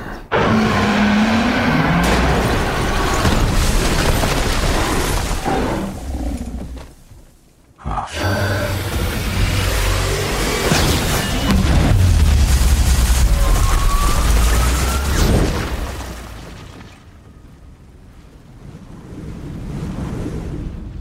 She with you? I thought she was with you. El momento de la pelea final con Doom, contra Doomsday.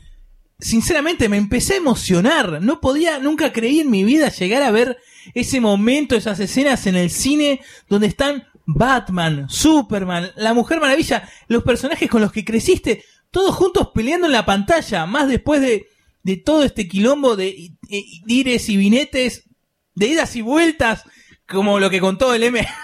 Una palabra inventada completamente. No, es un verbo. No termina en ar, er, ir, nada. Dime, dime si diretes en la Dijo, frase. de Berber y Bramber era lo mismo, era lo mismo. Este es como la escena de padre de familia que dice, yo me imagino una cosa y está hablando John Blah. Y en su cabeza se imagina todo perfecto. Y la gente pegándole. Estás diciendo otra cosa. Pero si mi cabeza salió perfecto.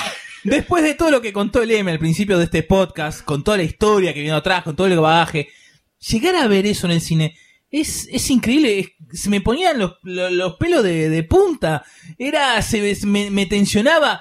Por fin estaba viendo esa, esa magnitud de, de personaje, de, de amor, de no. de- ¡ah! Pasaron el Acabo- libro. acaba de pasaron acabar el libro de adjetivos, en Andrés, este porque momento. Se quedó- se quedó sin adjetivo. Ma- ma- magnitud. Con, Inventaba palabras. con Anda a Star cambiar de Trek, pantalón. El lamparón. con Star Trek en el 2009 me emocioné. Buah, buah, pará, hacía pará. falta traer Vos- ese nombre a la vos mesa. dijiste- Siempre vos que dijiste puede lo Star Wars. pone. Tres veces Siempre que nombraste puede lo Star Wars. Pará Pero un porque poquito. venía al caso. Para un poquito. Esto viene al caso para ¿Qué va a venir al caso Star Trek? Star Trek en el 2009 cuando se estrenó, estaba con el Emmy y con Barcina en el cine mirándolo y se me caía la lágrima de la emoción en los títulos finales con esa música, como diciendo, ¡Terminó! volvió. No, no, no, no. Acá no, no tuve esa sensación. Es como que fueron dos sentimientos diferentes. Uno fue la emoción, en Star Trek, la emoción de del cariño, del amor. Acá fue como, El asombro. dale, dale, dale, así, como... eh, no tengo palabras, ¿no? Está teniendo relaciones sexuales con una película. No tiene palabras, evidentemente. Cuando Menos mal que llegue- lo reconoció. Cuando llegue Blu-ray, eh. Cuando llegue Blu-ray, ese agujero. Ese agujero. Usa forro, por Dios. Fue- lo que hizo es repetir, ¡ah! Oh, no, onomatopéyico quedó Doctor D. Onomatopéyico. Con Batman Superman terminé tensionado. Tensionado encuentra adjetivos y repite sí, lo mismo, pero con otra mismo. No puedo palabra. terminar Cinco la veces. idea. No puedo terminar la idea. Lo Terminé entendimos. tensionado. Lo entendimos. ¿Se acuerdan? Asombroso. Pero Batman vs Superman es asombroso. Creo que todos entendimos el nivel de emoción. ¡Épico! Doctor. ¡Épico! Está todo colorado. Tengo miedo con el Doctor D. Tranquilo, tranquilo. Ninguno pensábamos que íbamos a ver a Superman morir, ¿no? Estamos de acuerdo con eso. Totalmente. Se mantuvo bastante en secreto. Había un rumor en el aire porque estaba Doomsday, pero nadie creía que Superman iba a morir. Esa escena para mí garpó zarpadamente. Sí. Me emocioné cuando le dice te, te amo a Lois Lane en ese momento. Estaba como... Ahí ya Me te la puse ves así. venir. Ahí te la ves ahí Sí, ya, ya sí, lo ya sabes. Ya, Ya, sabes cuando agarra la lanza. Ya sabes lo que viene. Mm. Y la escena donde muere, No, le clava la lanza y, al, Y ar- le se arrastra. Y se arrastra. Tremendo. En el cómic es imbécil como muere Superman. Eh, saquémonos las caretas, la muerte de Superman es ridícula completamente. Que se muera porque se pegan una piña al mismo tiempo es una boludez. La posta de la muerte de Superman es lo que vemos en esta película. Muy una escena alucinante. La segunda vez que la vi me tensionó igual que la primera vez. Cuando se arrastra todo. No, es- muy buena. Yo cuando. Muy buena, muy buena. Cuando fue volando con la escena, con la lanza hacia el cuerpo de Doomsday, mi cuerpo empezó a vibrar en cierto punto, empezó como a, como a contraerse en la butaca y yo dije, bueno, evidentemente se la va a clavar, pero ¿qué va a pasar en el medio? Y cuando se da el choque, se me puso la piel de gallina en este momento, cuando se da el choque y, y le clava la lanza y el otro le clava el cuerno que le sale de la mano, decís, ay no, ay, y es como que querés cerrar los ojos y los, y los abrís, los entreabrís, y Superman dice, basta, y lo ar- se la arrastra otra vez. vos decís, Tremendo, "No, tremendo, por boludo, Dios, no, tremendo. que Te duele a esto". vos. No, Te pero además mu- y en el medio, mientras Superman está yendo con la lanza, en el medio tenés Wonder Woman que le tira el lazo Tremendo. para agarrarlo. Le decís, ¡el lazo, boludo! Le dije al D, ¡el lazo, boludo! Le dije, Batman que le tira la le bomba. tira el coso y tenés la cámara que se y lo va a buscar y está Batman diciendo, ¡ah, te la repuse! Fuck yeah. Y ahí ya ah, y era, era la ricota en el aire. Excelente. Una de las mejores escenas eh, de todas las películas de superhéroes jamás vistas. Ahí también se ve el, el- toda la, este, la- la pequeña Liga de la Justicia actuando al mismo tiempo. Así que Sí. eso está bueno, eso está Eso bueno. está Es como un buen arranque que le, que le hicieron a esta futura Liga de la Justicia. Me gustó. Sí, funciona bien y después caen los dos y cae el cuerpo de Superman y está morido, morido, con los ojos abiertos ahí. Aparte con el pedazo de agujero que tiene en el pecho. Además, todo el pecho abierto y toda la escena del, de- del funeral Sí. está muy piola Muy buena, también. muy buena. Esa escena es muy, muy católica, la parte donde lo bajan de, de los Sí. escombros. Es Sí. muy, Sí. muy Pascua y resurrección de, de Sí. Cristo. Muy, lo bajamos de la cruz. sí. Sí, sí, sí. Excelente. Muy, muy, muy grosa toda Sí, esa escena, esa escena creo que es la que termina de cerrar el ciclo de incoherencias y coherencias que tiene la película. Porque termina la película. Porque termina, pero es como que te, te deja un saldo muy positivo esa escena eh, de toda la película. Te hace olvidar bastante todas las licencias que se tomó. Decís, está tan buena esta escena, toda armada, que bueno. No te importa nada. No te importa. Sí, ni siquiera, ni siquiera los 45 finales que tiene después Sí, de esa escena. termina siete veces la película. Estaba como loco, no importaba nada. No quería que terminara. No quería que, que, que esto tiene que seguir. Sí. Por Dios, cine, tiene que media hora seguir". más, media hora más gritando. Bueno, eso es lo que, el efecto que te generaba al salir de cine cuando estás contento diciendo que Sí.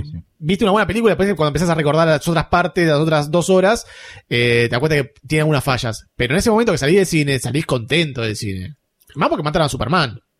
Todo bien con Superman. Pero es un, es un paso, es un paso importante que haya muerto Es un paso importante. Superman en su segunda película. Sí, eso me, eso me, mm, me da un poquito de resquemor el tema de la escalabilidad de los problemas que van a surgir con la Liga de la Justicia. Pero igual, esta película me deja con mucha más fe que lo que me dejó Man of Steel, ¿no? Muchísimo Sí, más a mí fe. me resulta muy raro que en el, ah, en el universo en el que vivimos, eh, Man of Steel se considera una película muchísimo mejor que esta. ¿Qué? Todo, sí, sí, todo el mundo. De hecho, en Rotten Tomatoes, eh, Man of Steel tiene como 55% y esta tiene tan 27, creo, una cosa así. Eh, Y todo el mundo pone de ejemplo ahora a Man of Steel al lado Como de... lo que se hizo bien. Sí, yo no sé, No o sea, creer. Yo tengo que ver de como- nuevo todo porque me parece que soy un estúpido. no, como, na- Igual como narración, Man of Steel tiene mucho más sentido. Sí, exacto, porque hay una historia, hay una historia Sí, que sucede. Sí, obvio. Pero cuando empieza toda la, la disaster porn, Sí. que caen edificios, un montón de escenas de edificios destruyéndose y cayendo. ¿No se podría hacer te la gran. agotás, te la-. ¿No se podría hacer la gran George Lucas con Man of Steel? De Y decir, editarla. editarla y hacer un, un Lucas cut.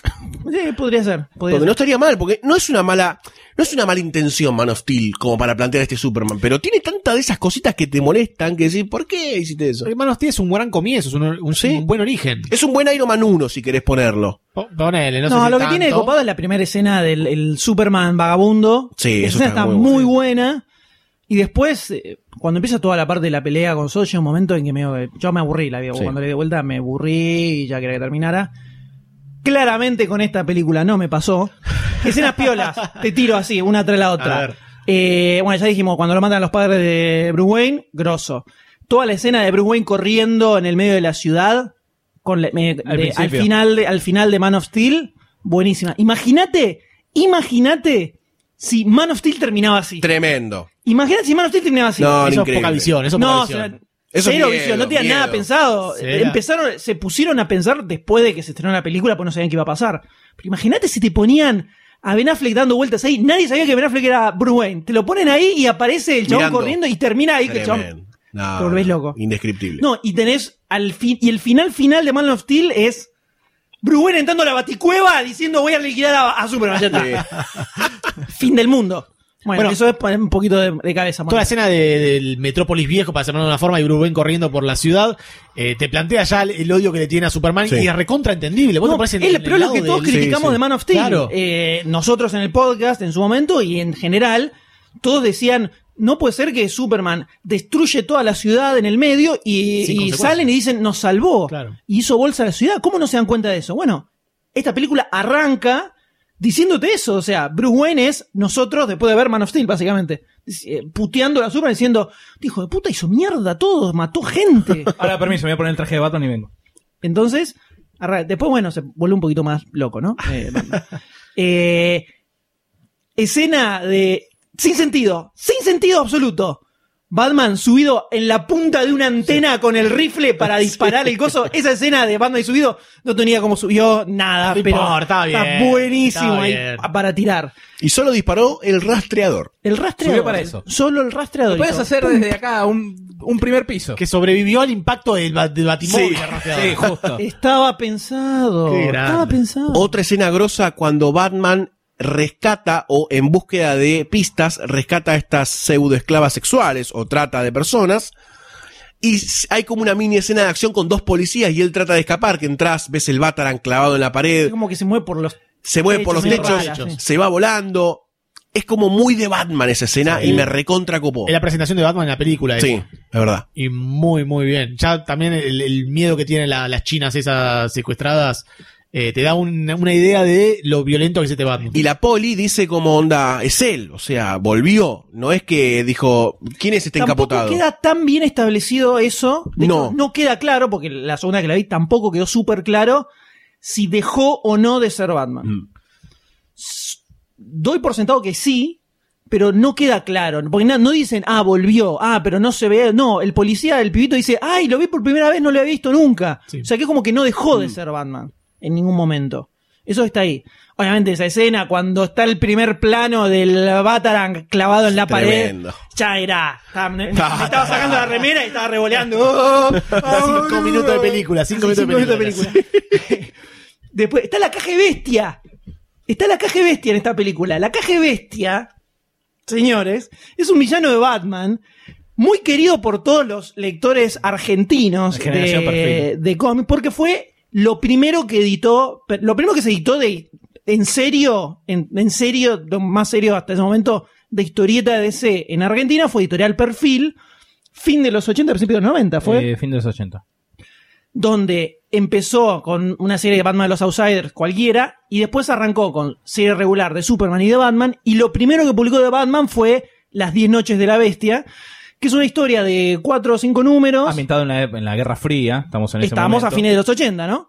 Entonces, está cayendo, ya eh, cayó el muro, se está desactivando todo lo que era la Unión Soviética y activan una, un último recurso para asesinar una serie de políticos yanquis que es la caja bestia, que es un, una especie de super soldado violento y sanguinario que lo mandan a Estados Unidos y empieza a matar tipos y Batman no lo puede parar. Lo persigue durante todos los números, eh, planea toda la forma de frenarlo, sabe, de- deduce cuáles son los objetivos que tiene y no lo puede frenar. Y el tipo es gigantesco, súper fuerte, mata a todo el mundo y terminan teniendo un súper enfrentamiento en una cloaca donde Batman lo termina dejando encerrado abajo en un pozo, en, medio de una alcantarilla, y lo deja ahí. O sea, no lo mata, pero lo deja ahí clavado.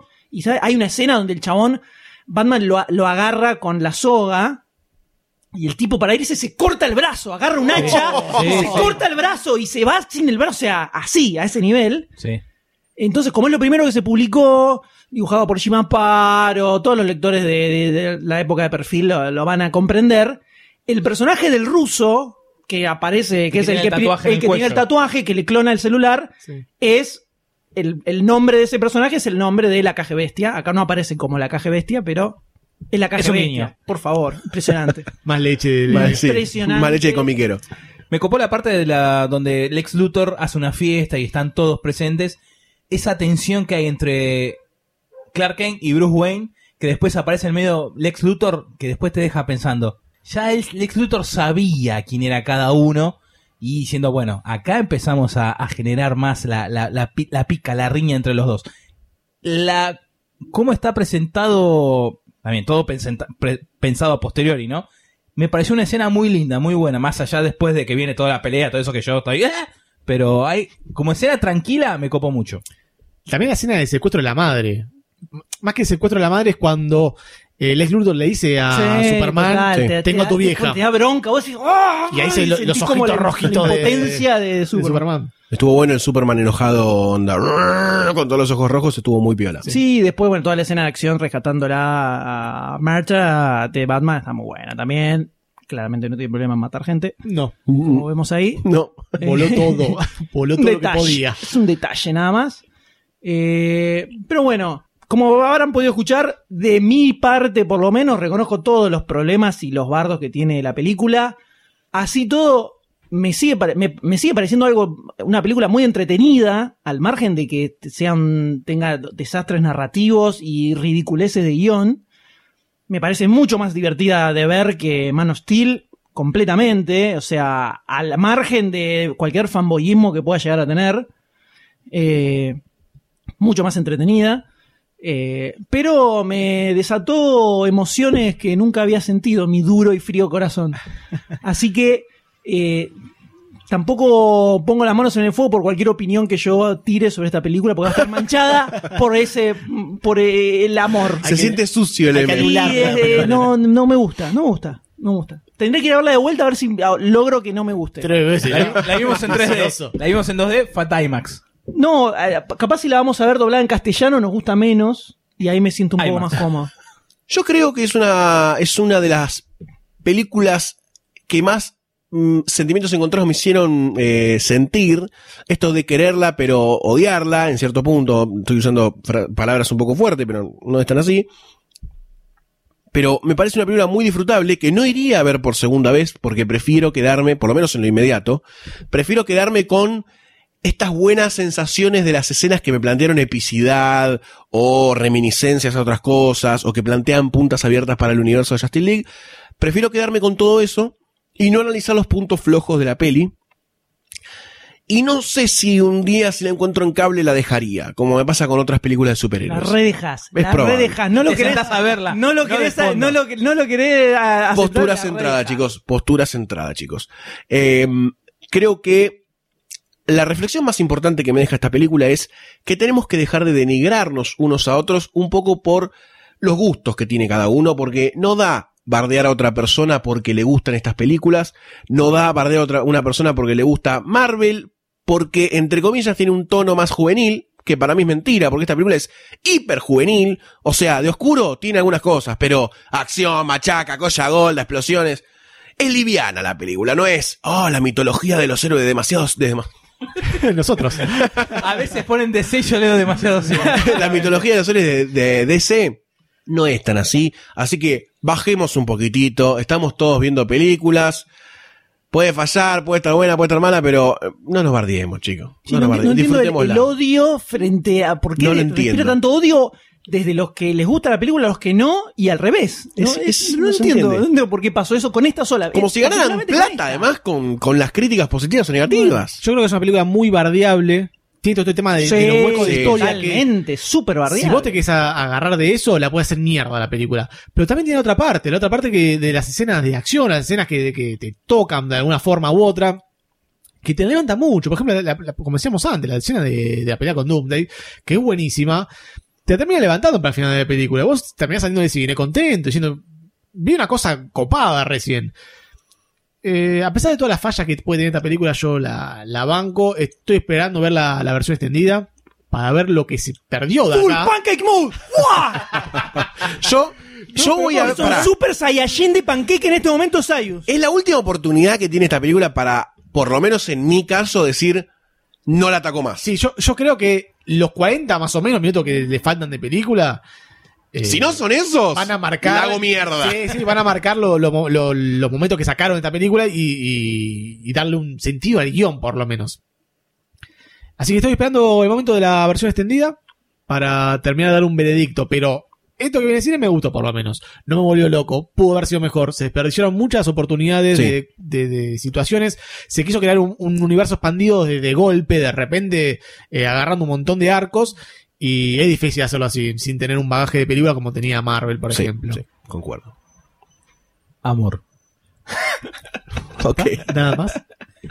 Todos los que odian la película obviamente se están agarrando de los agujeros que tiene, se van al, al mar de fondo, pero lo que nos atrapa es, es la superficie de, de- de este mar de amor. Urgente adjetivo para el Doctor D.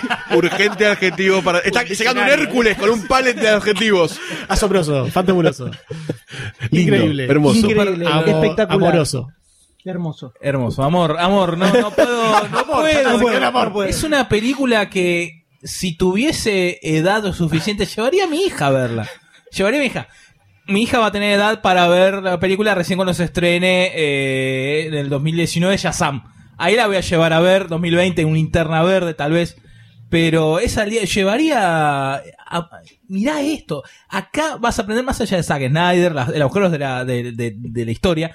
Esto, esto es película de superhéroes. No como Marvel, que sinceramente es para chicos.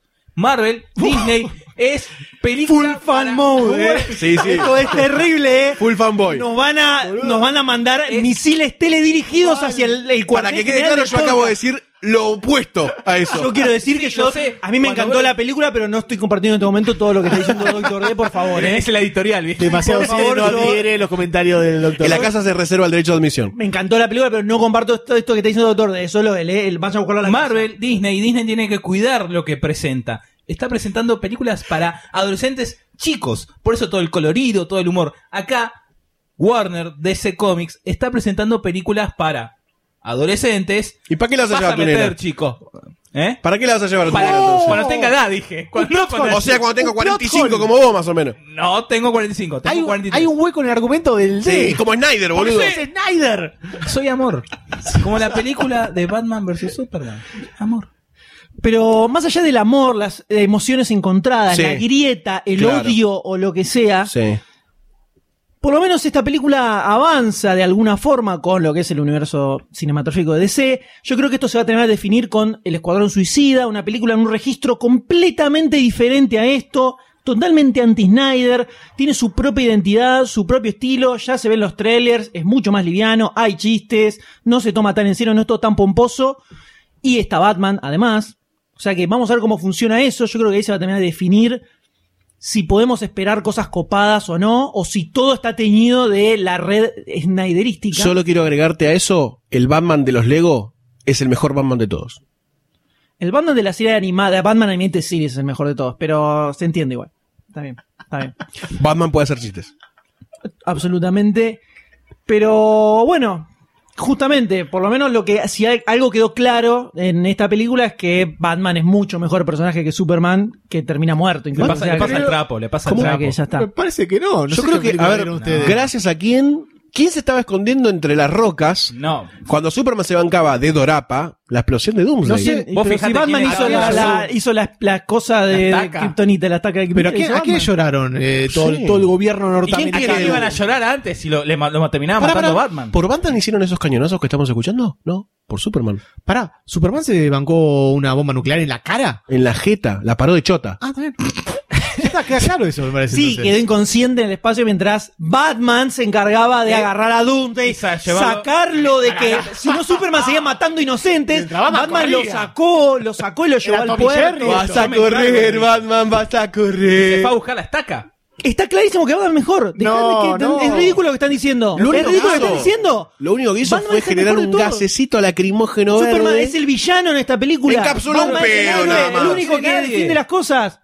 Eh, tenemos que definir esto de alguna forma, señores. Esto Yo- no puede quedar así. No puede quedar Eh, así. a Yo las creo que es piñas. clarísimo que Batman es Yo es creo el que todo- mejor. Y Superman. no, no sé cómo no, no lo No se entendieron discute así eso, ustedes. no sé cómo discute entendieron. Esto se punto. resuelve en un cuadrilátero, me parece a mí. Creo que vamos a tener que enfrentarnos, señores, porque hay que decidir y hay que definir verdaderamente Y sí. lo que no hizo esta película. ¿Quién es mejor, Batman o Superman? Tenemos que hacer nuestro propio versus y vamos a batallar entre nosotros para ver verdaderamente quién es el mejor de todos.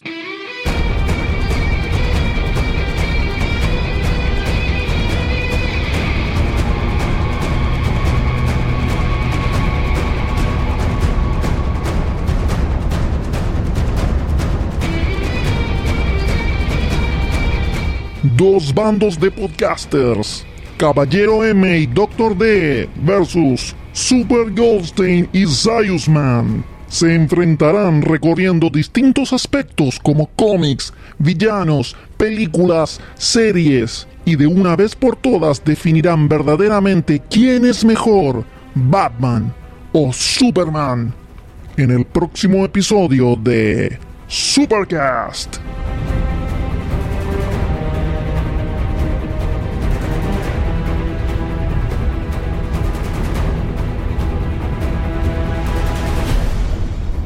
Demasiado Cine es un podcast donde vas a experimentar un recorrido cinéfilo inigualable, a través de estrenos, clásicos y especiales recorriendo el mundo del cine. Supercast es un podcast dedicado a todo el universo superheroico. Cómics, películas, series, videojuegos, todo lo vas a encontrar ahí. Pero cuando se trata de una película superheroica, los dos unen sus fuerzas en un crossover podcastero épico. Si querés evitar perderte algún episodio y arrepentirte el resto de tu vida, suscríbete a Demasiado Cine y Supercast en iTunes, iVoox o en tu aplicación de podcast favorita. Demasiado Cine y Supercast forman parte de Lunfa, un lugar en el que vas a encontrar un montón de podcasts increíbles. Podés escucharlos entrando a lunfa.fm. Y entérate de todos los nuevos lanzamientos buscando Lunfa FM en Instagram, Twitter y Facebook.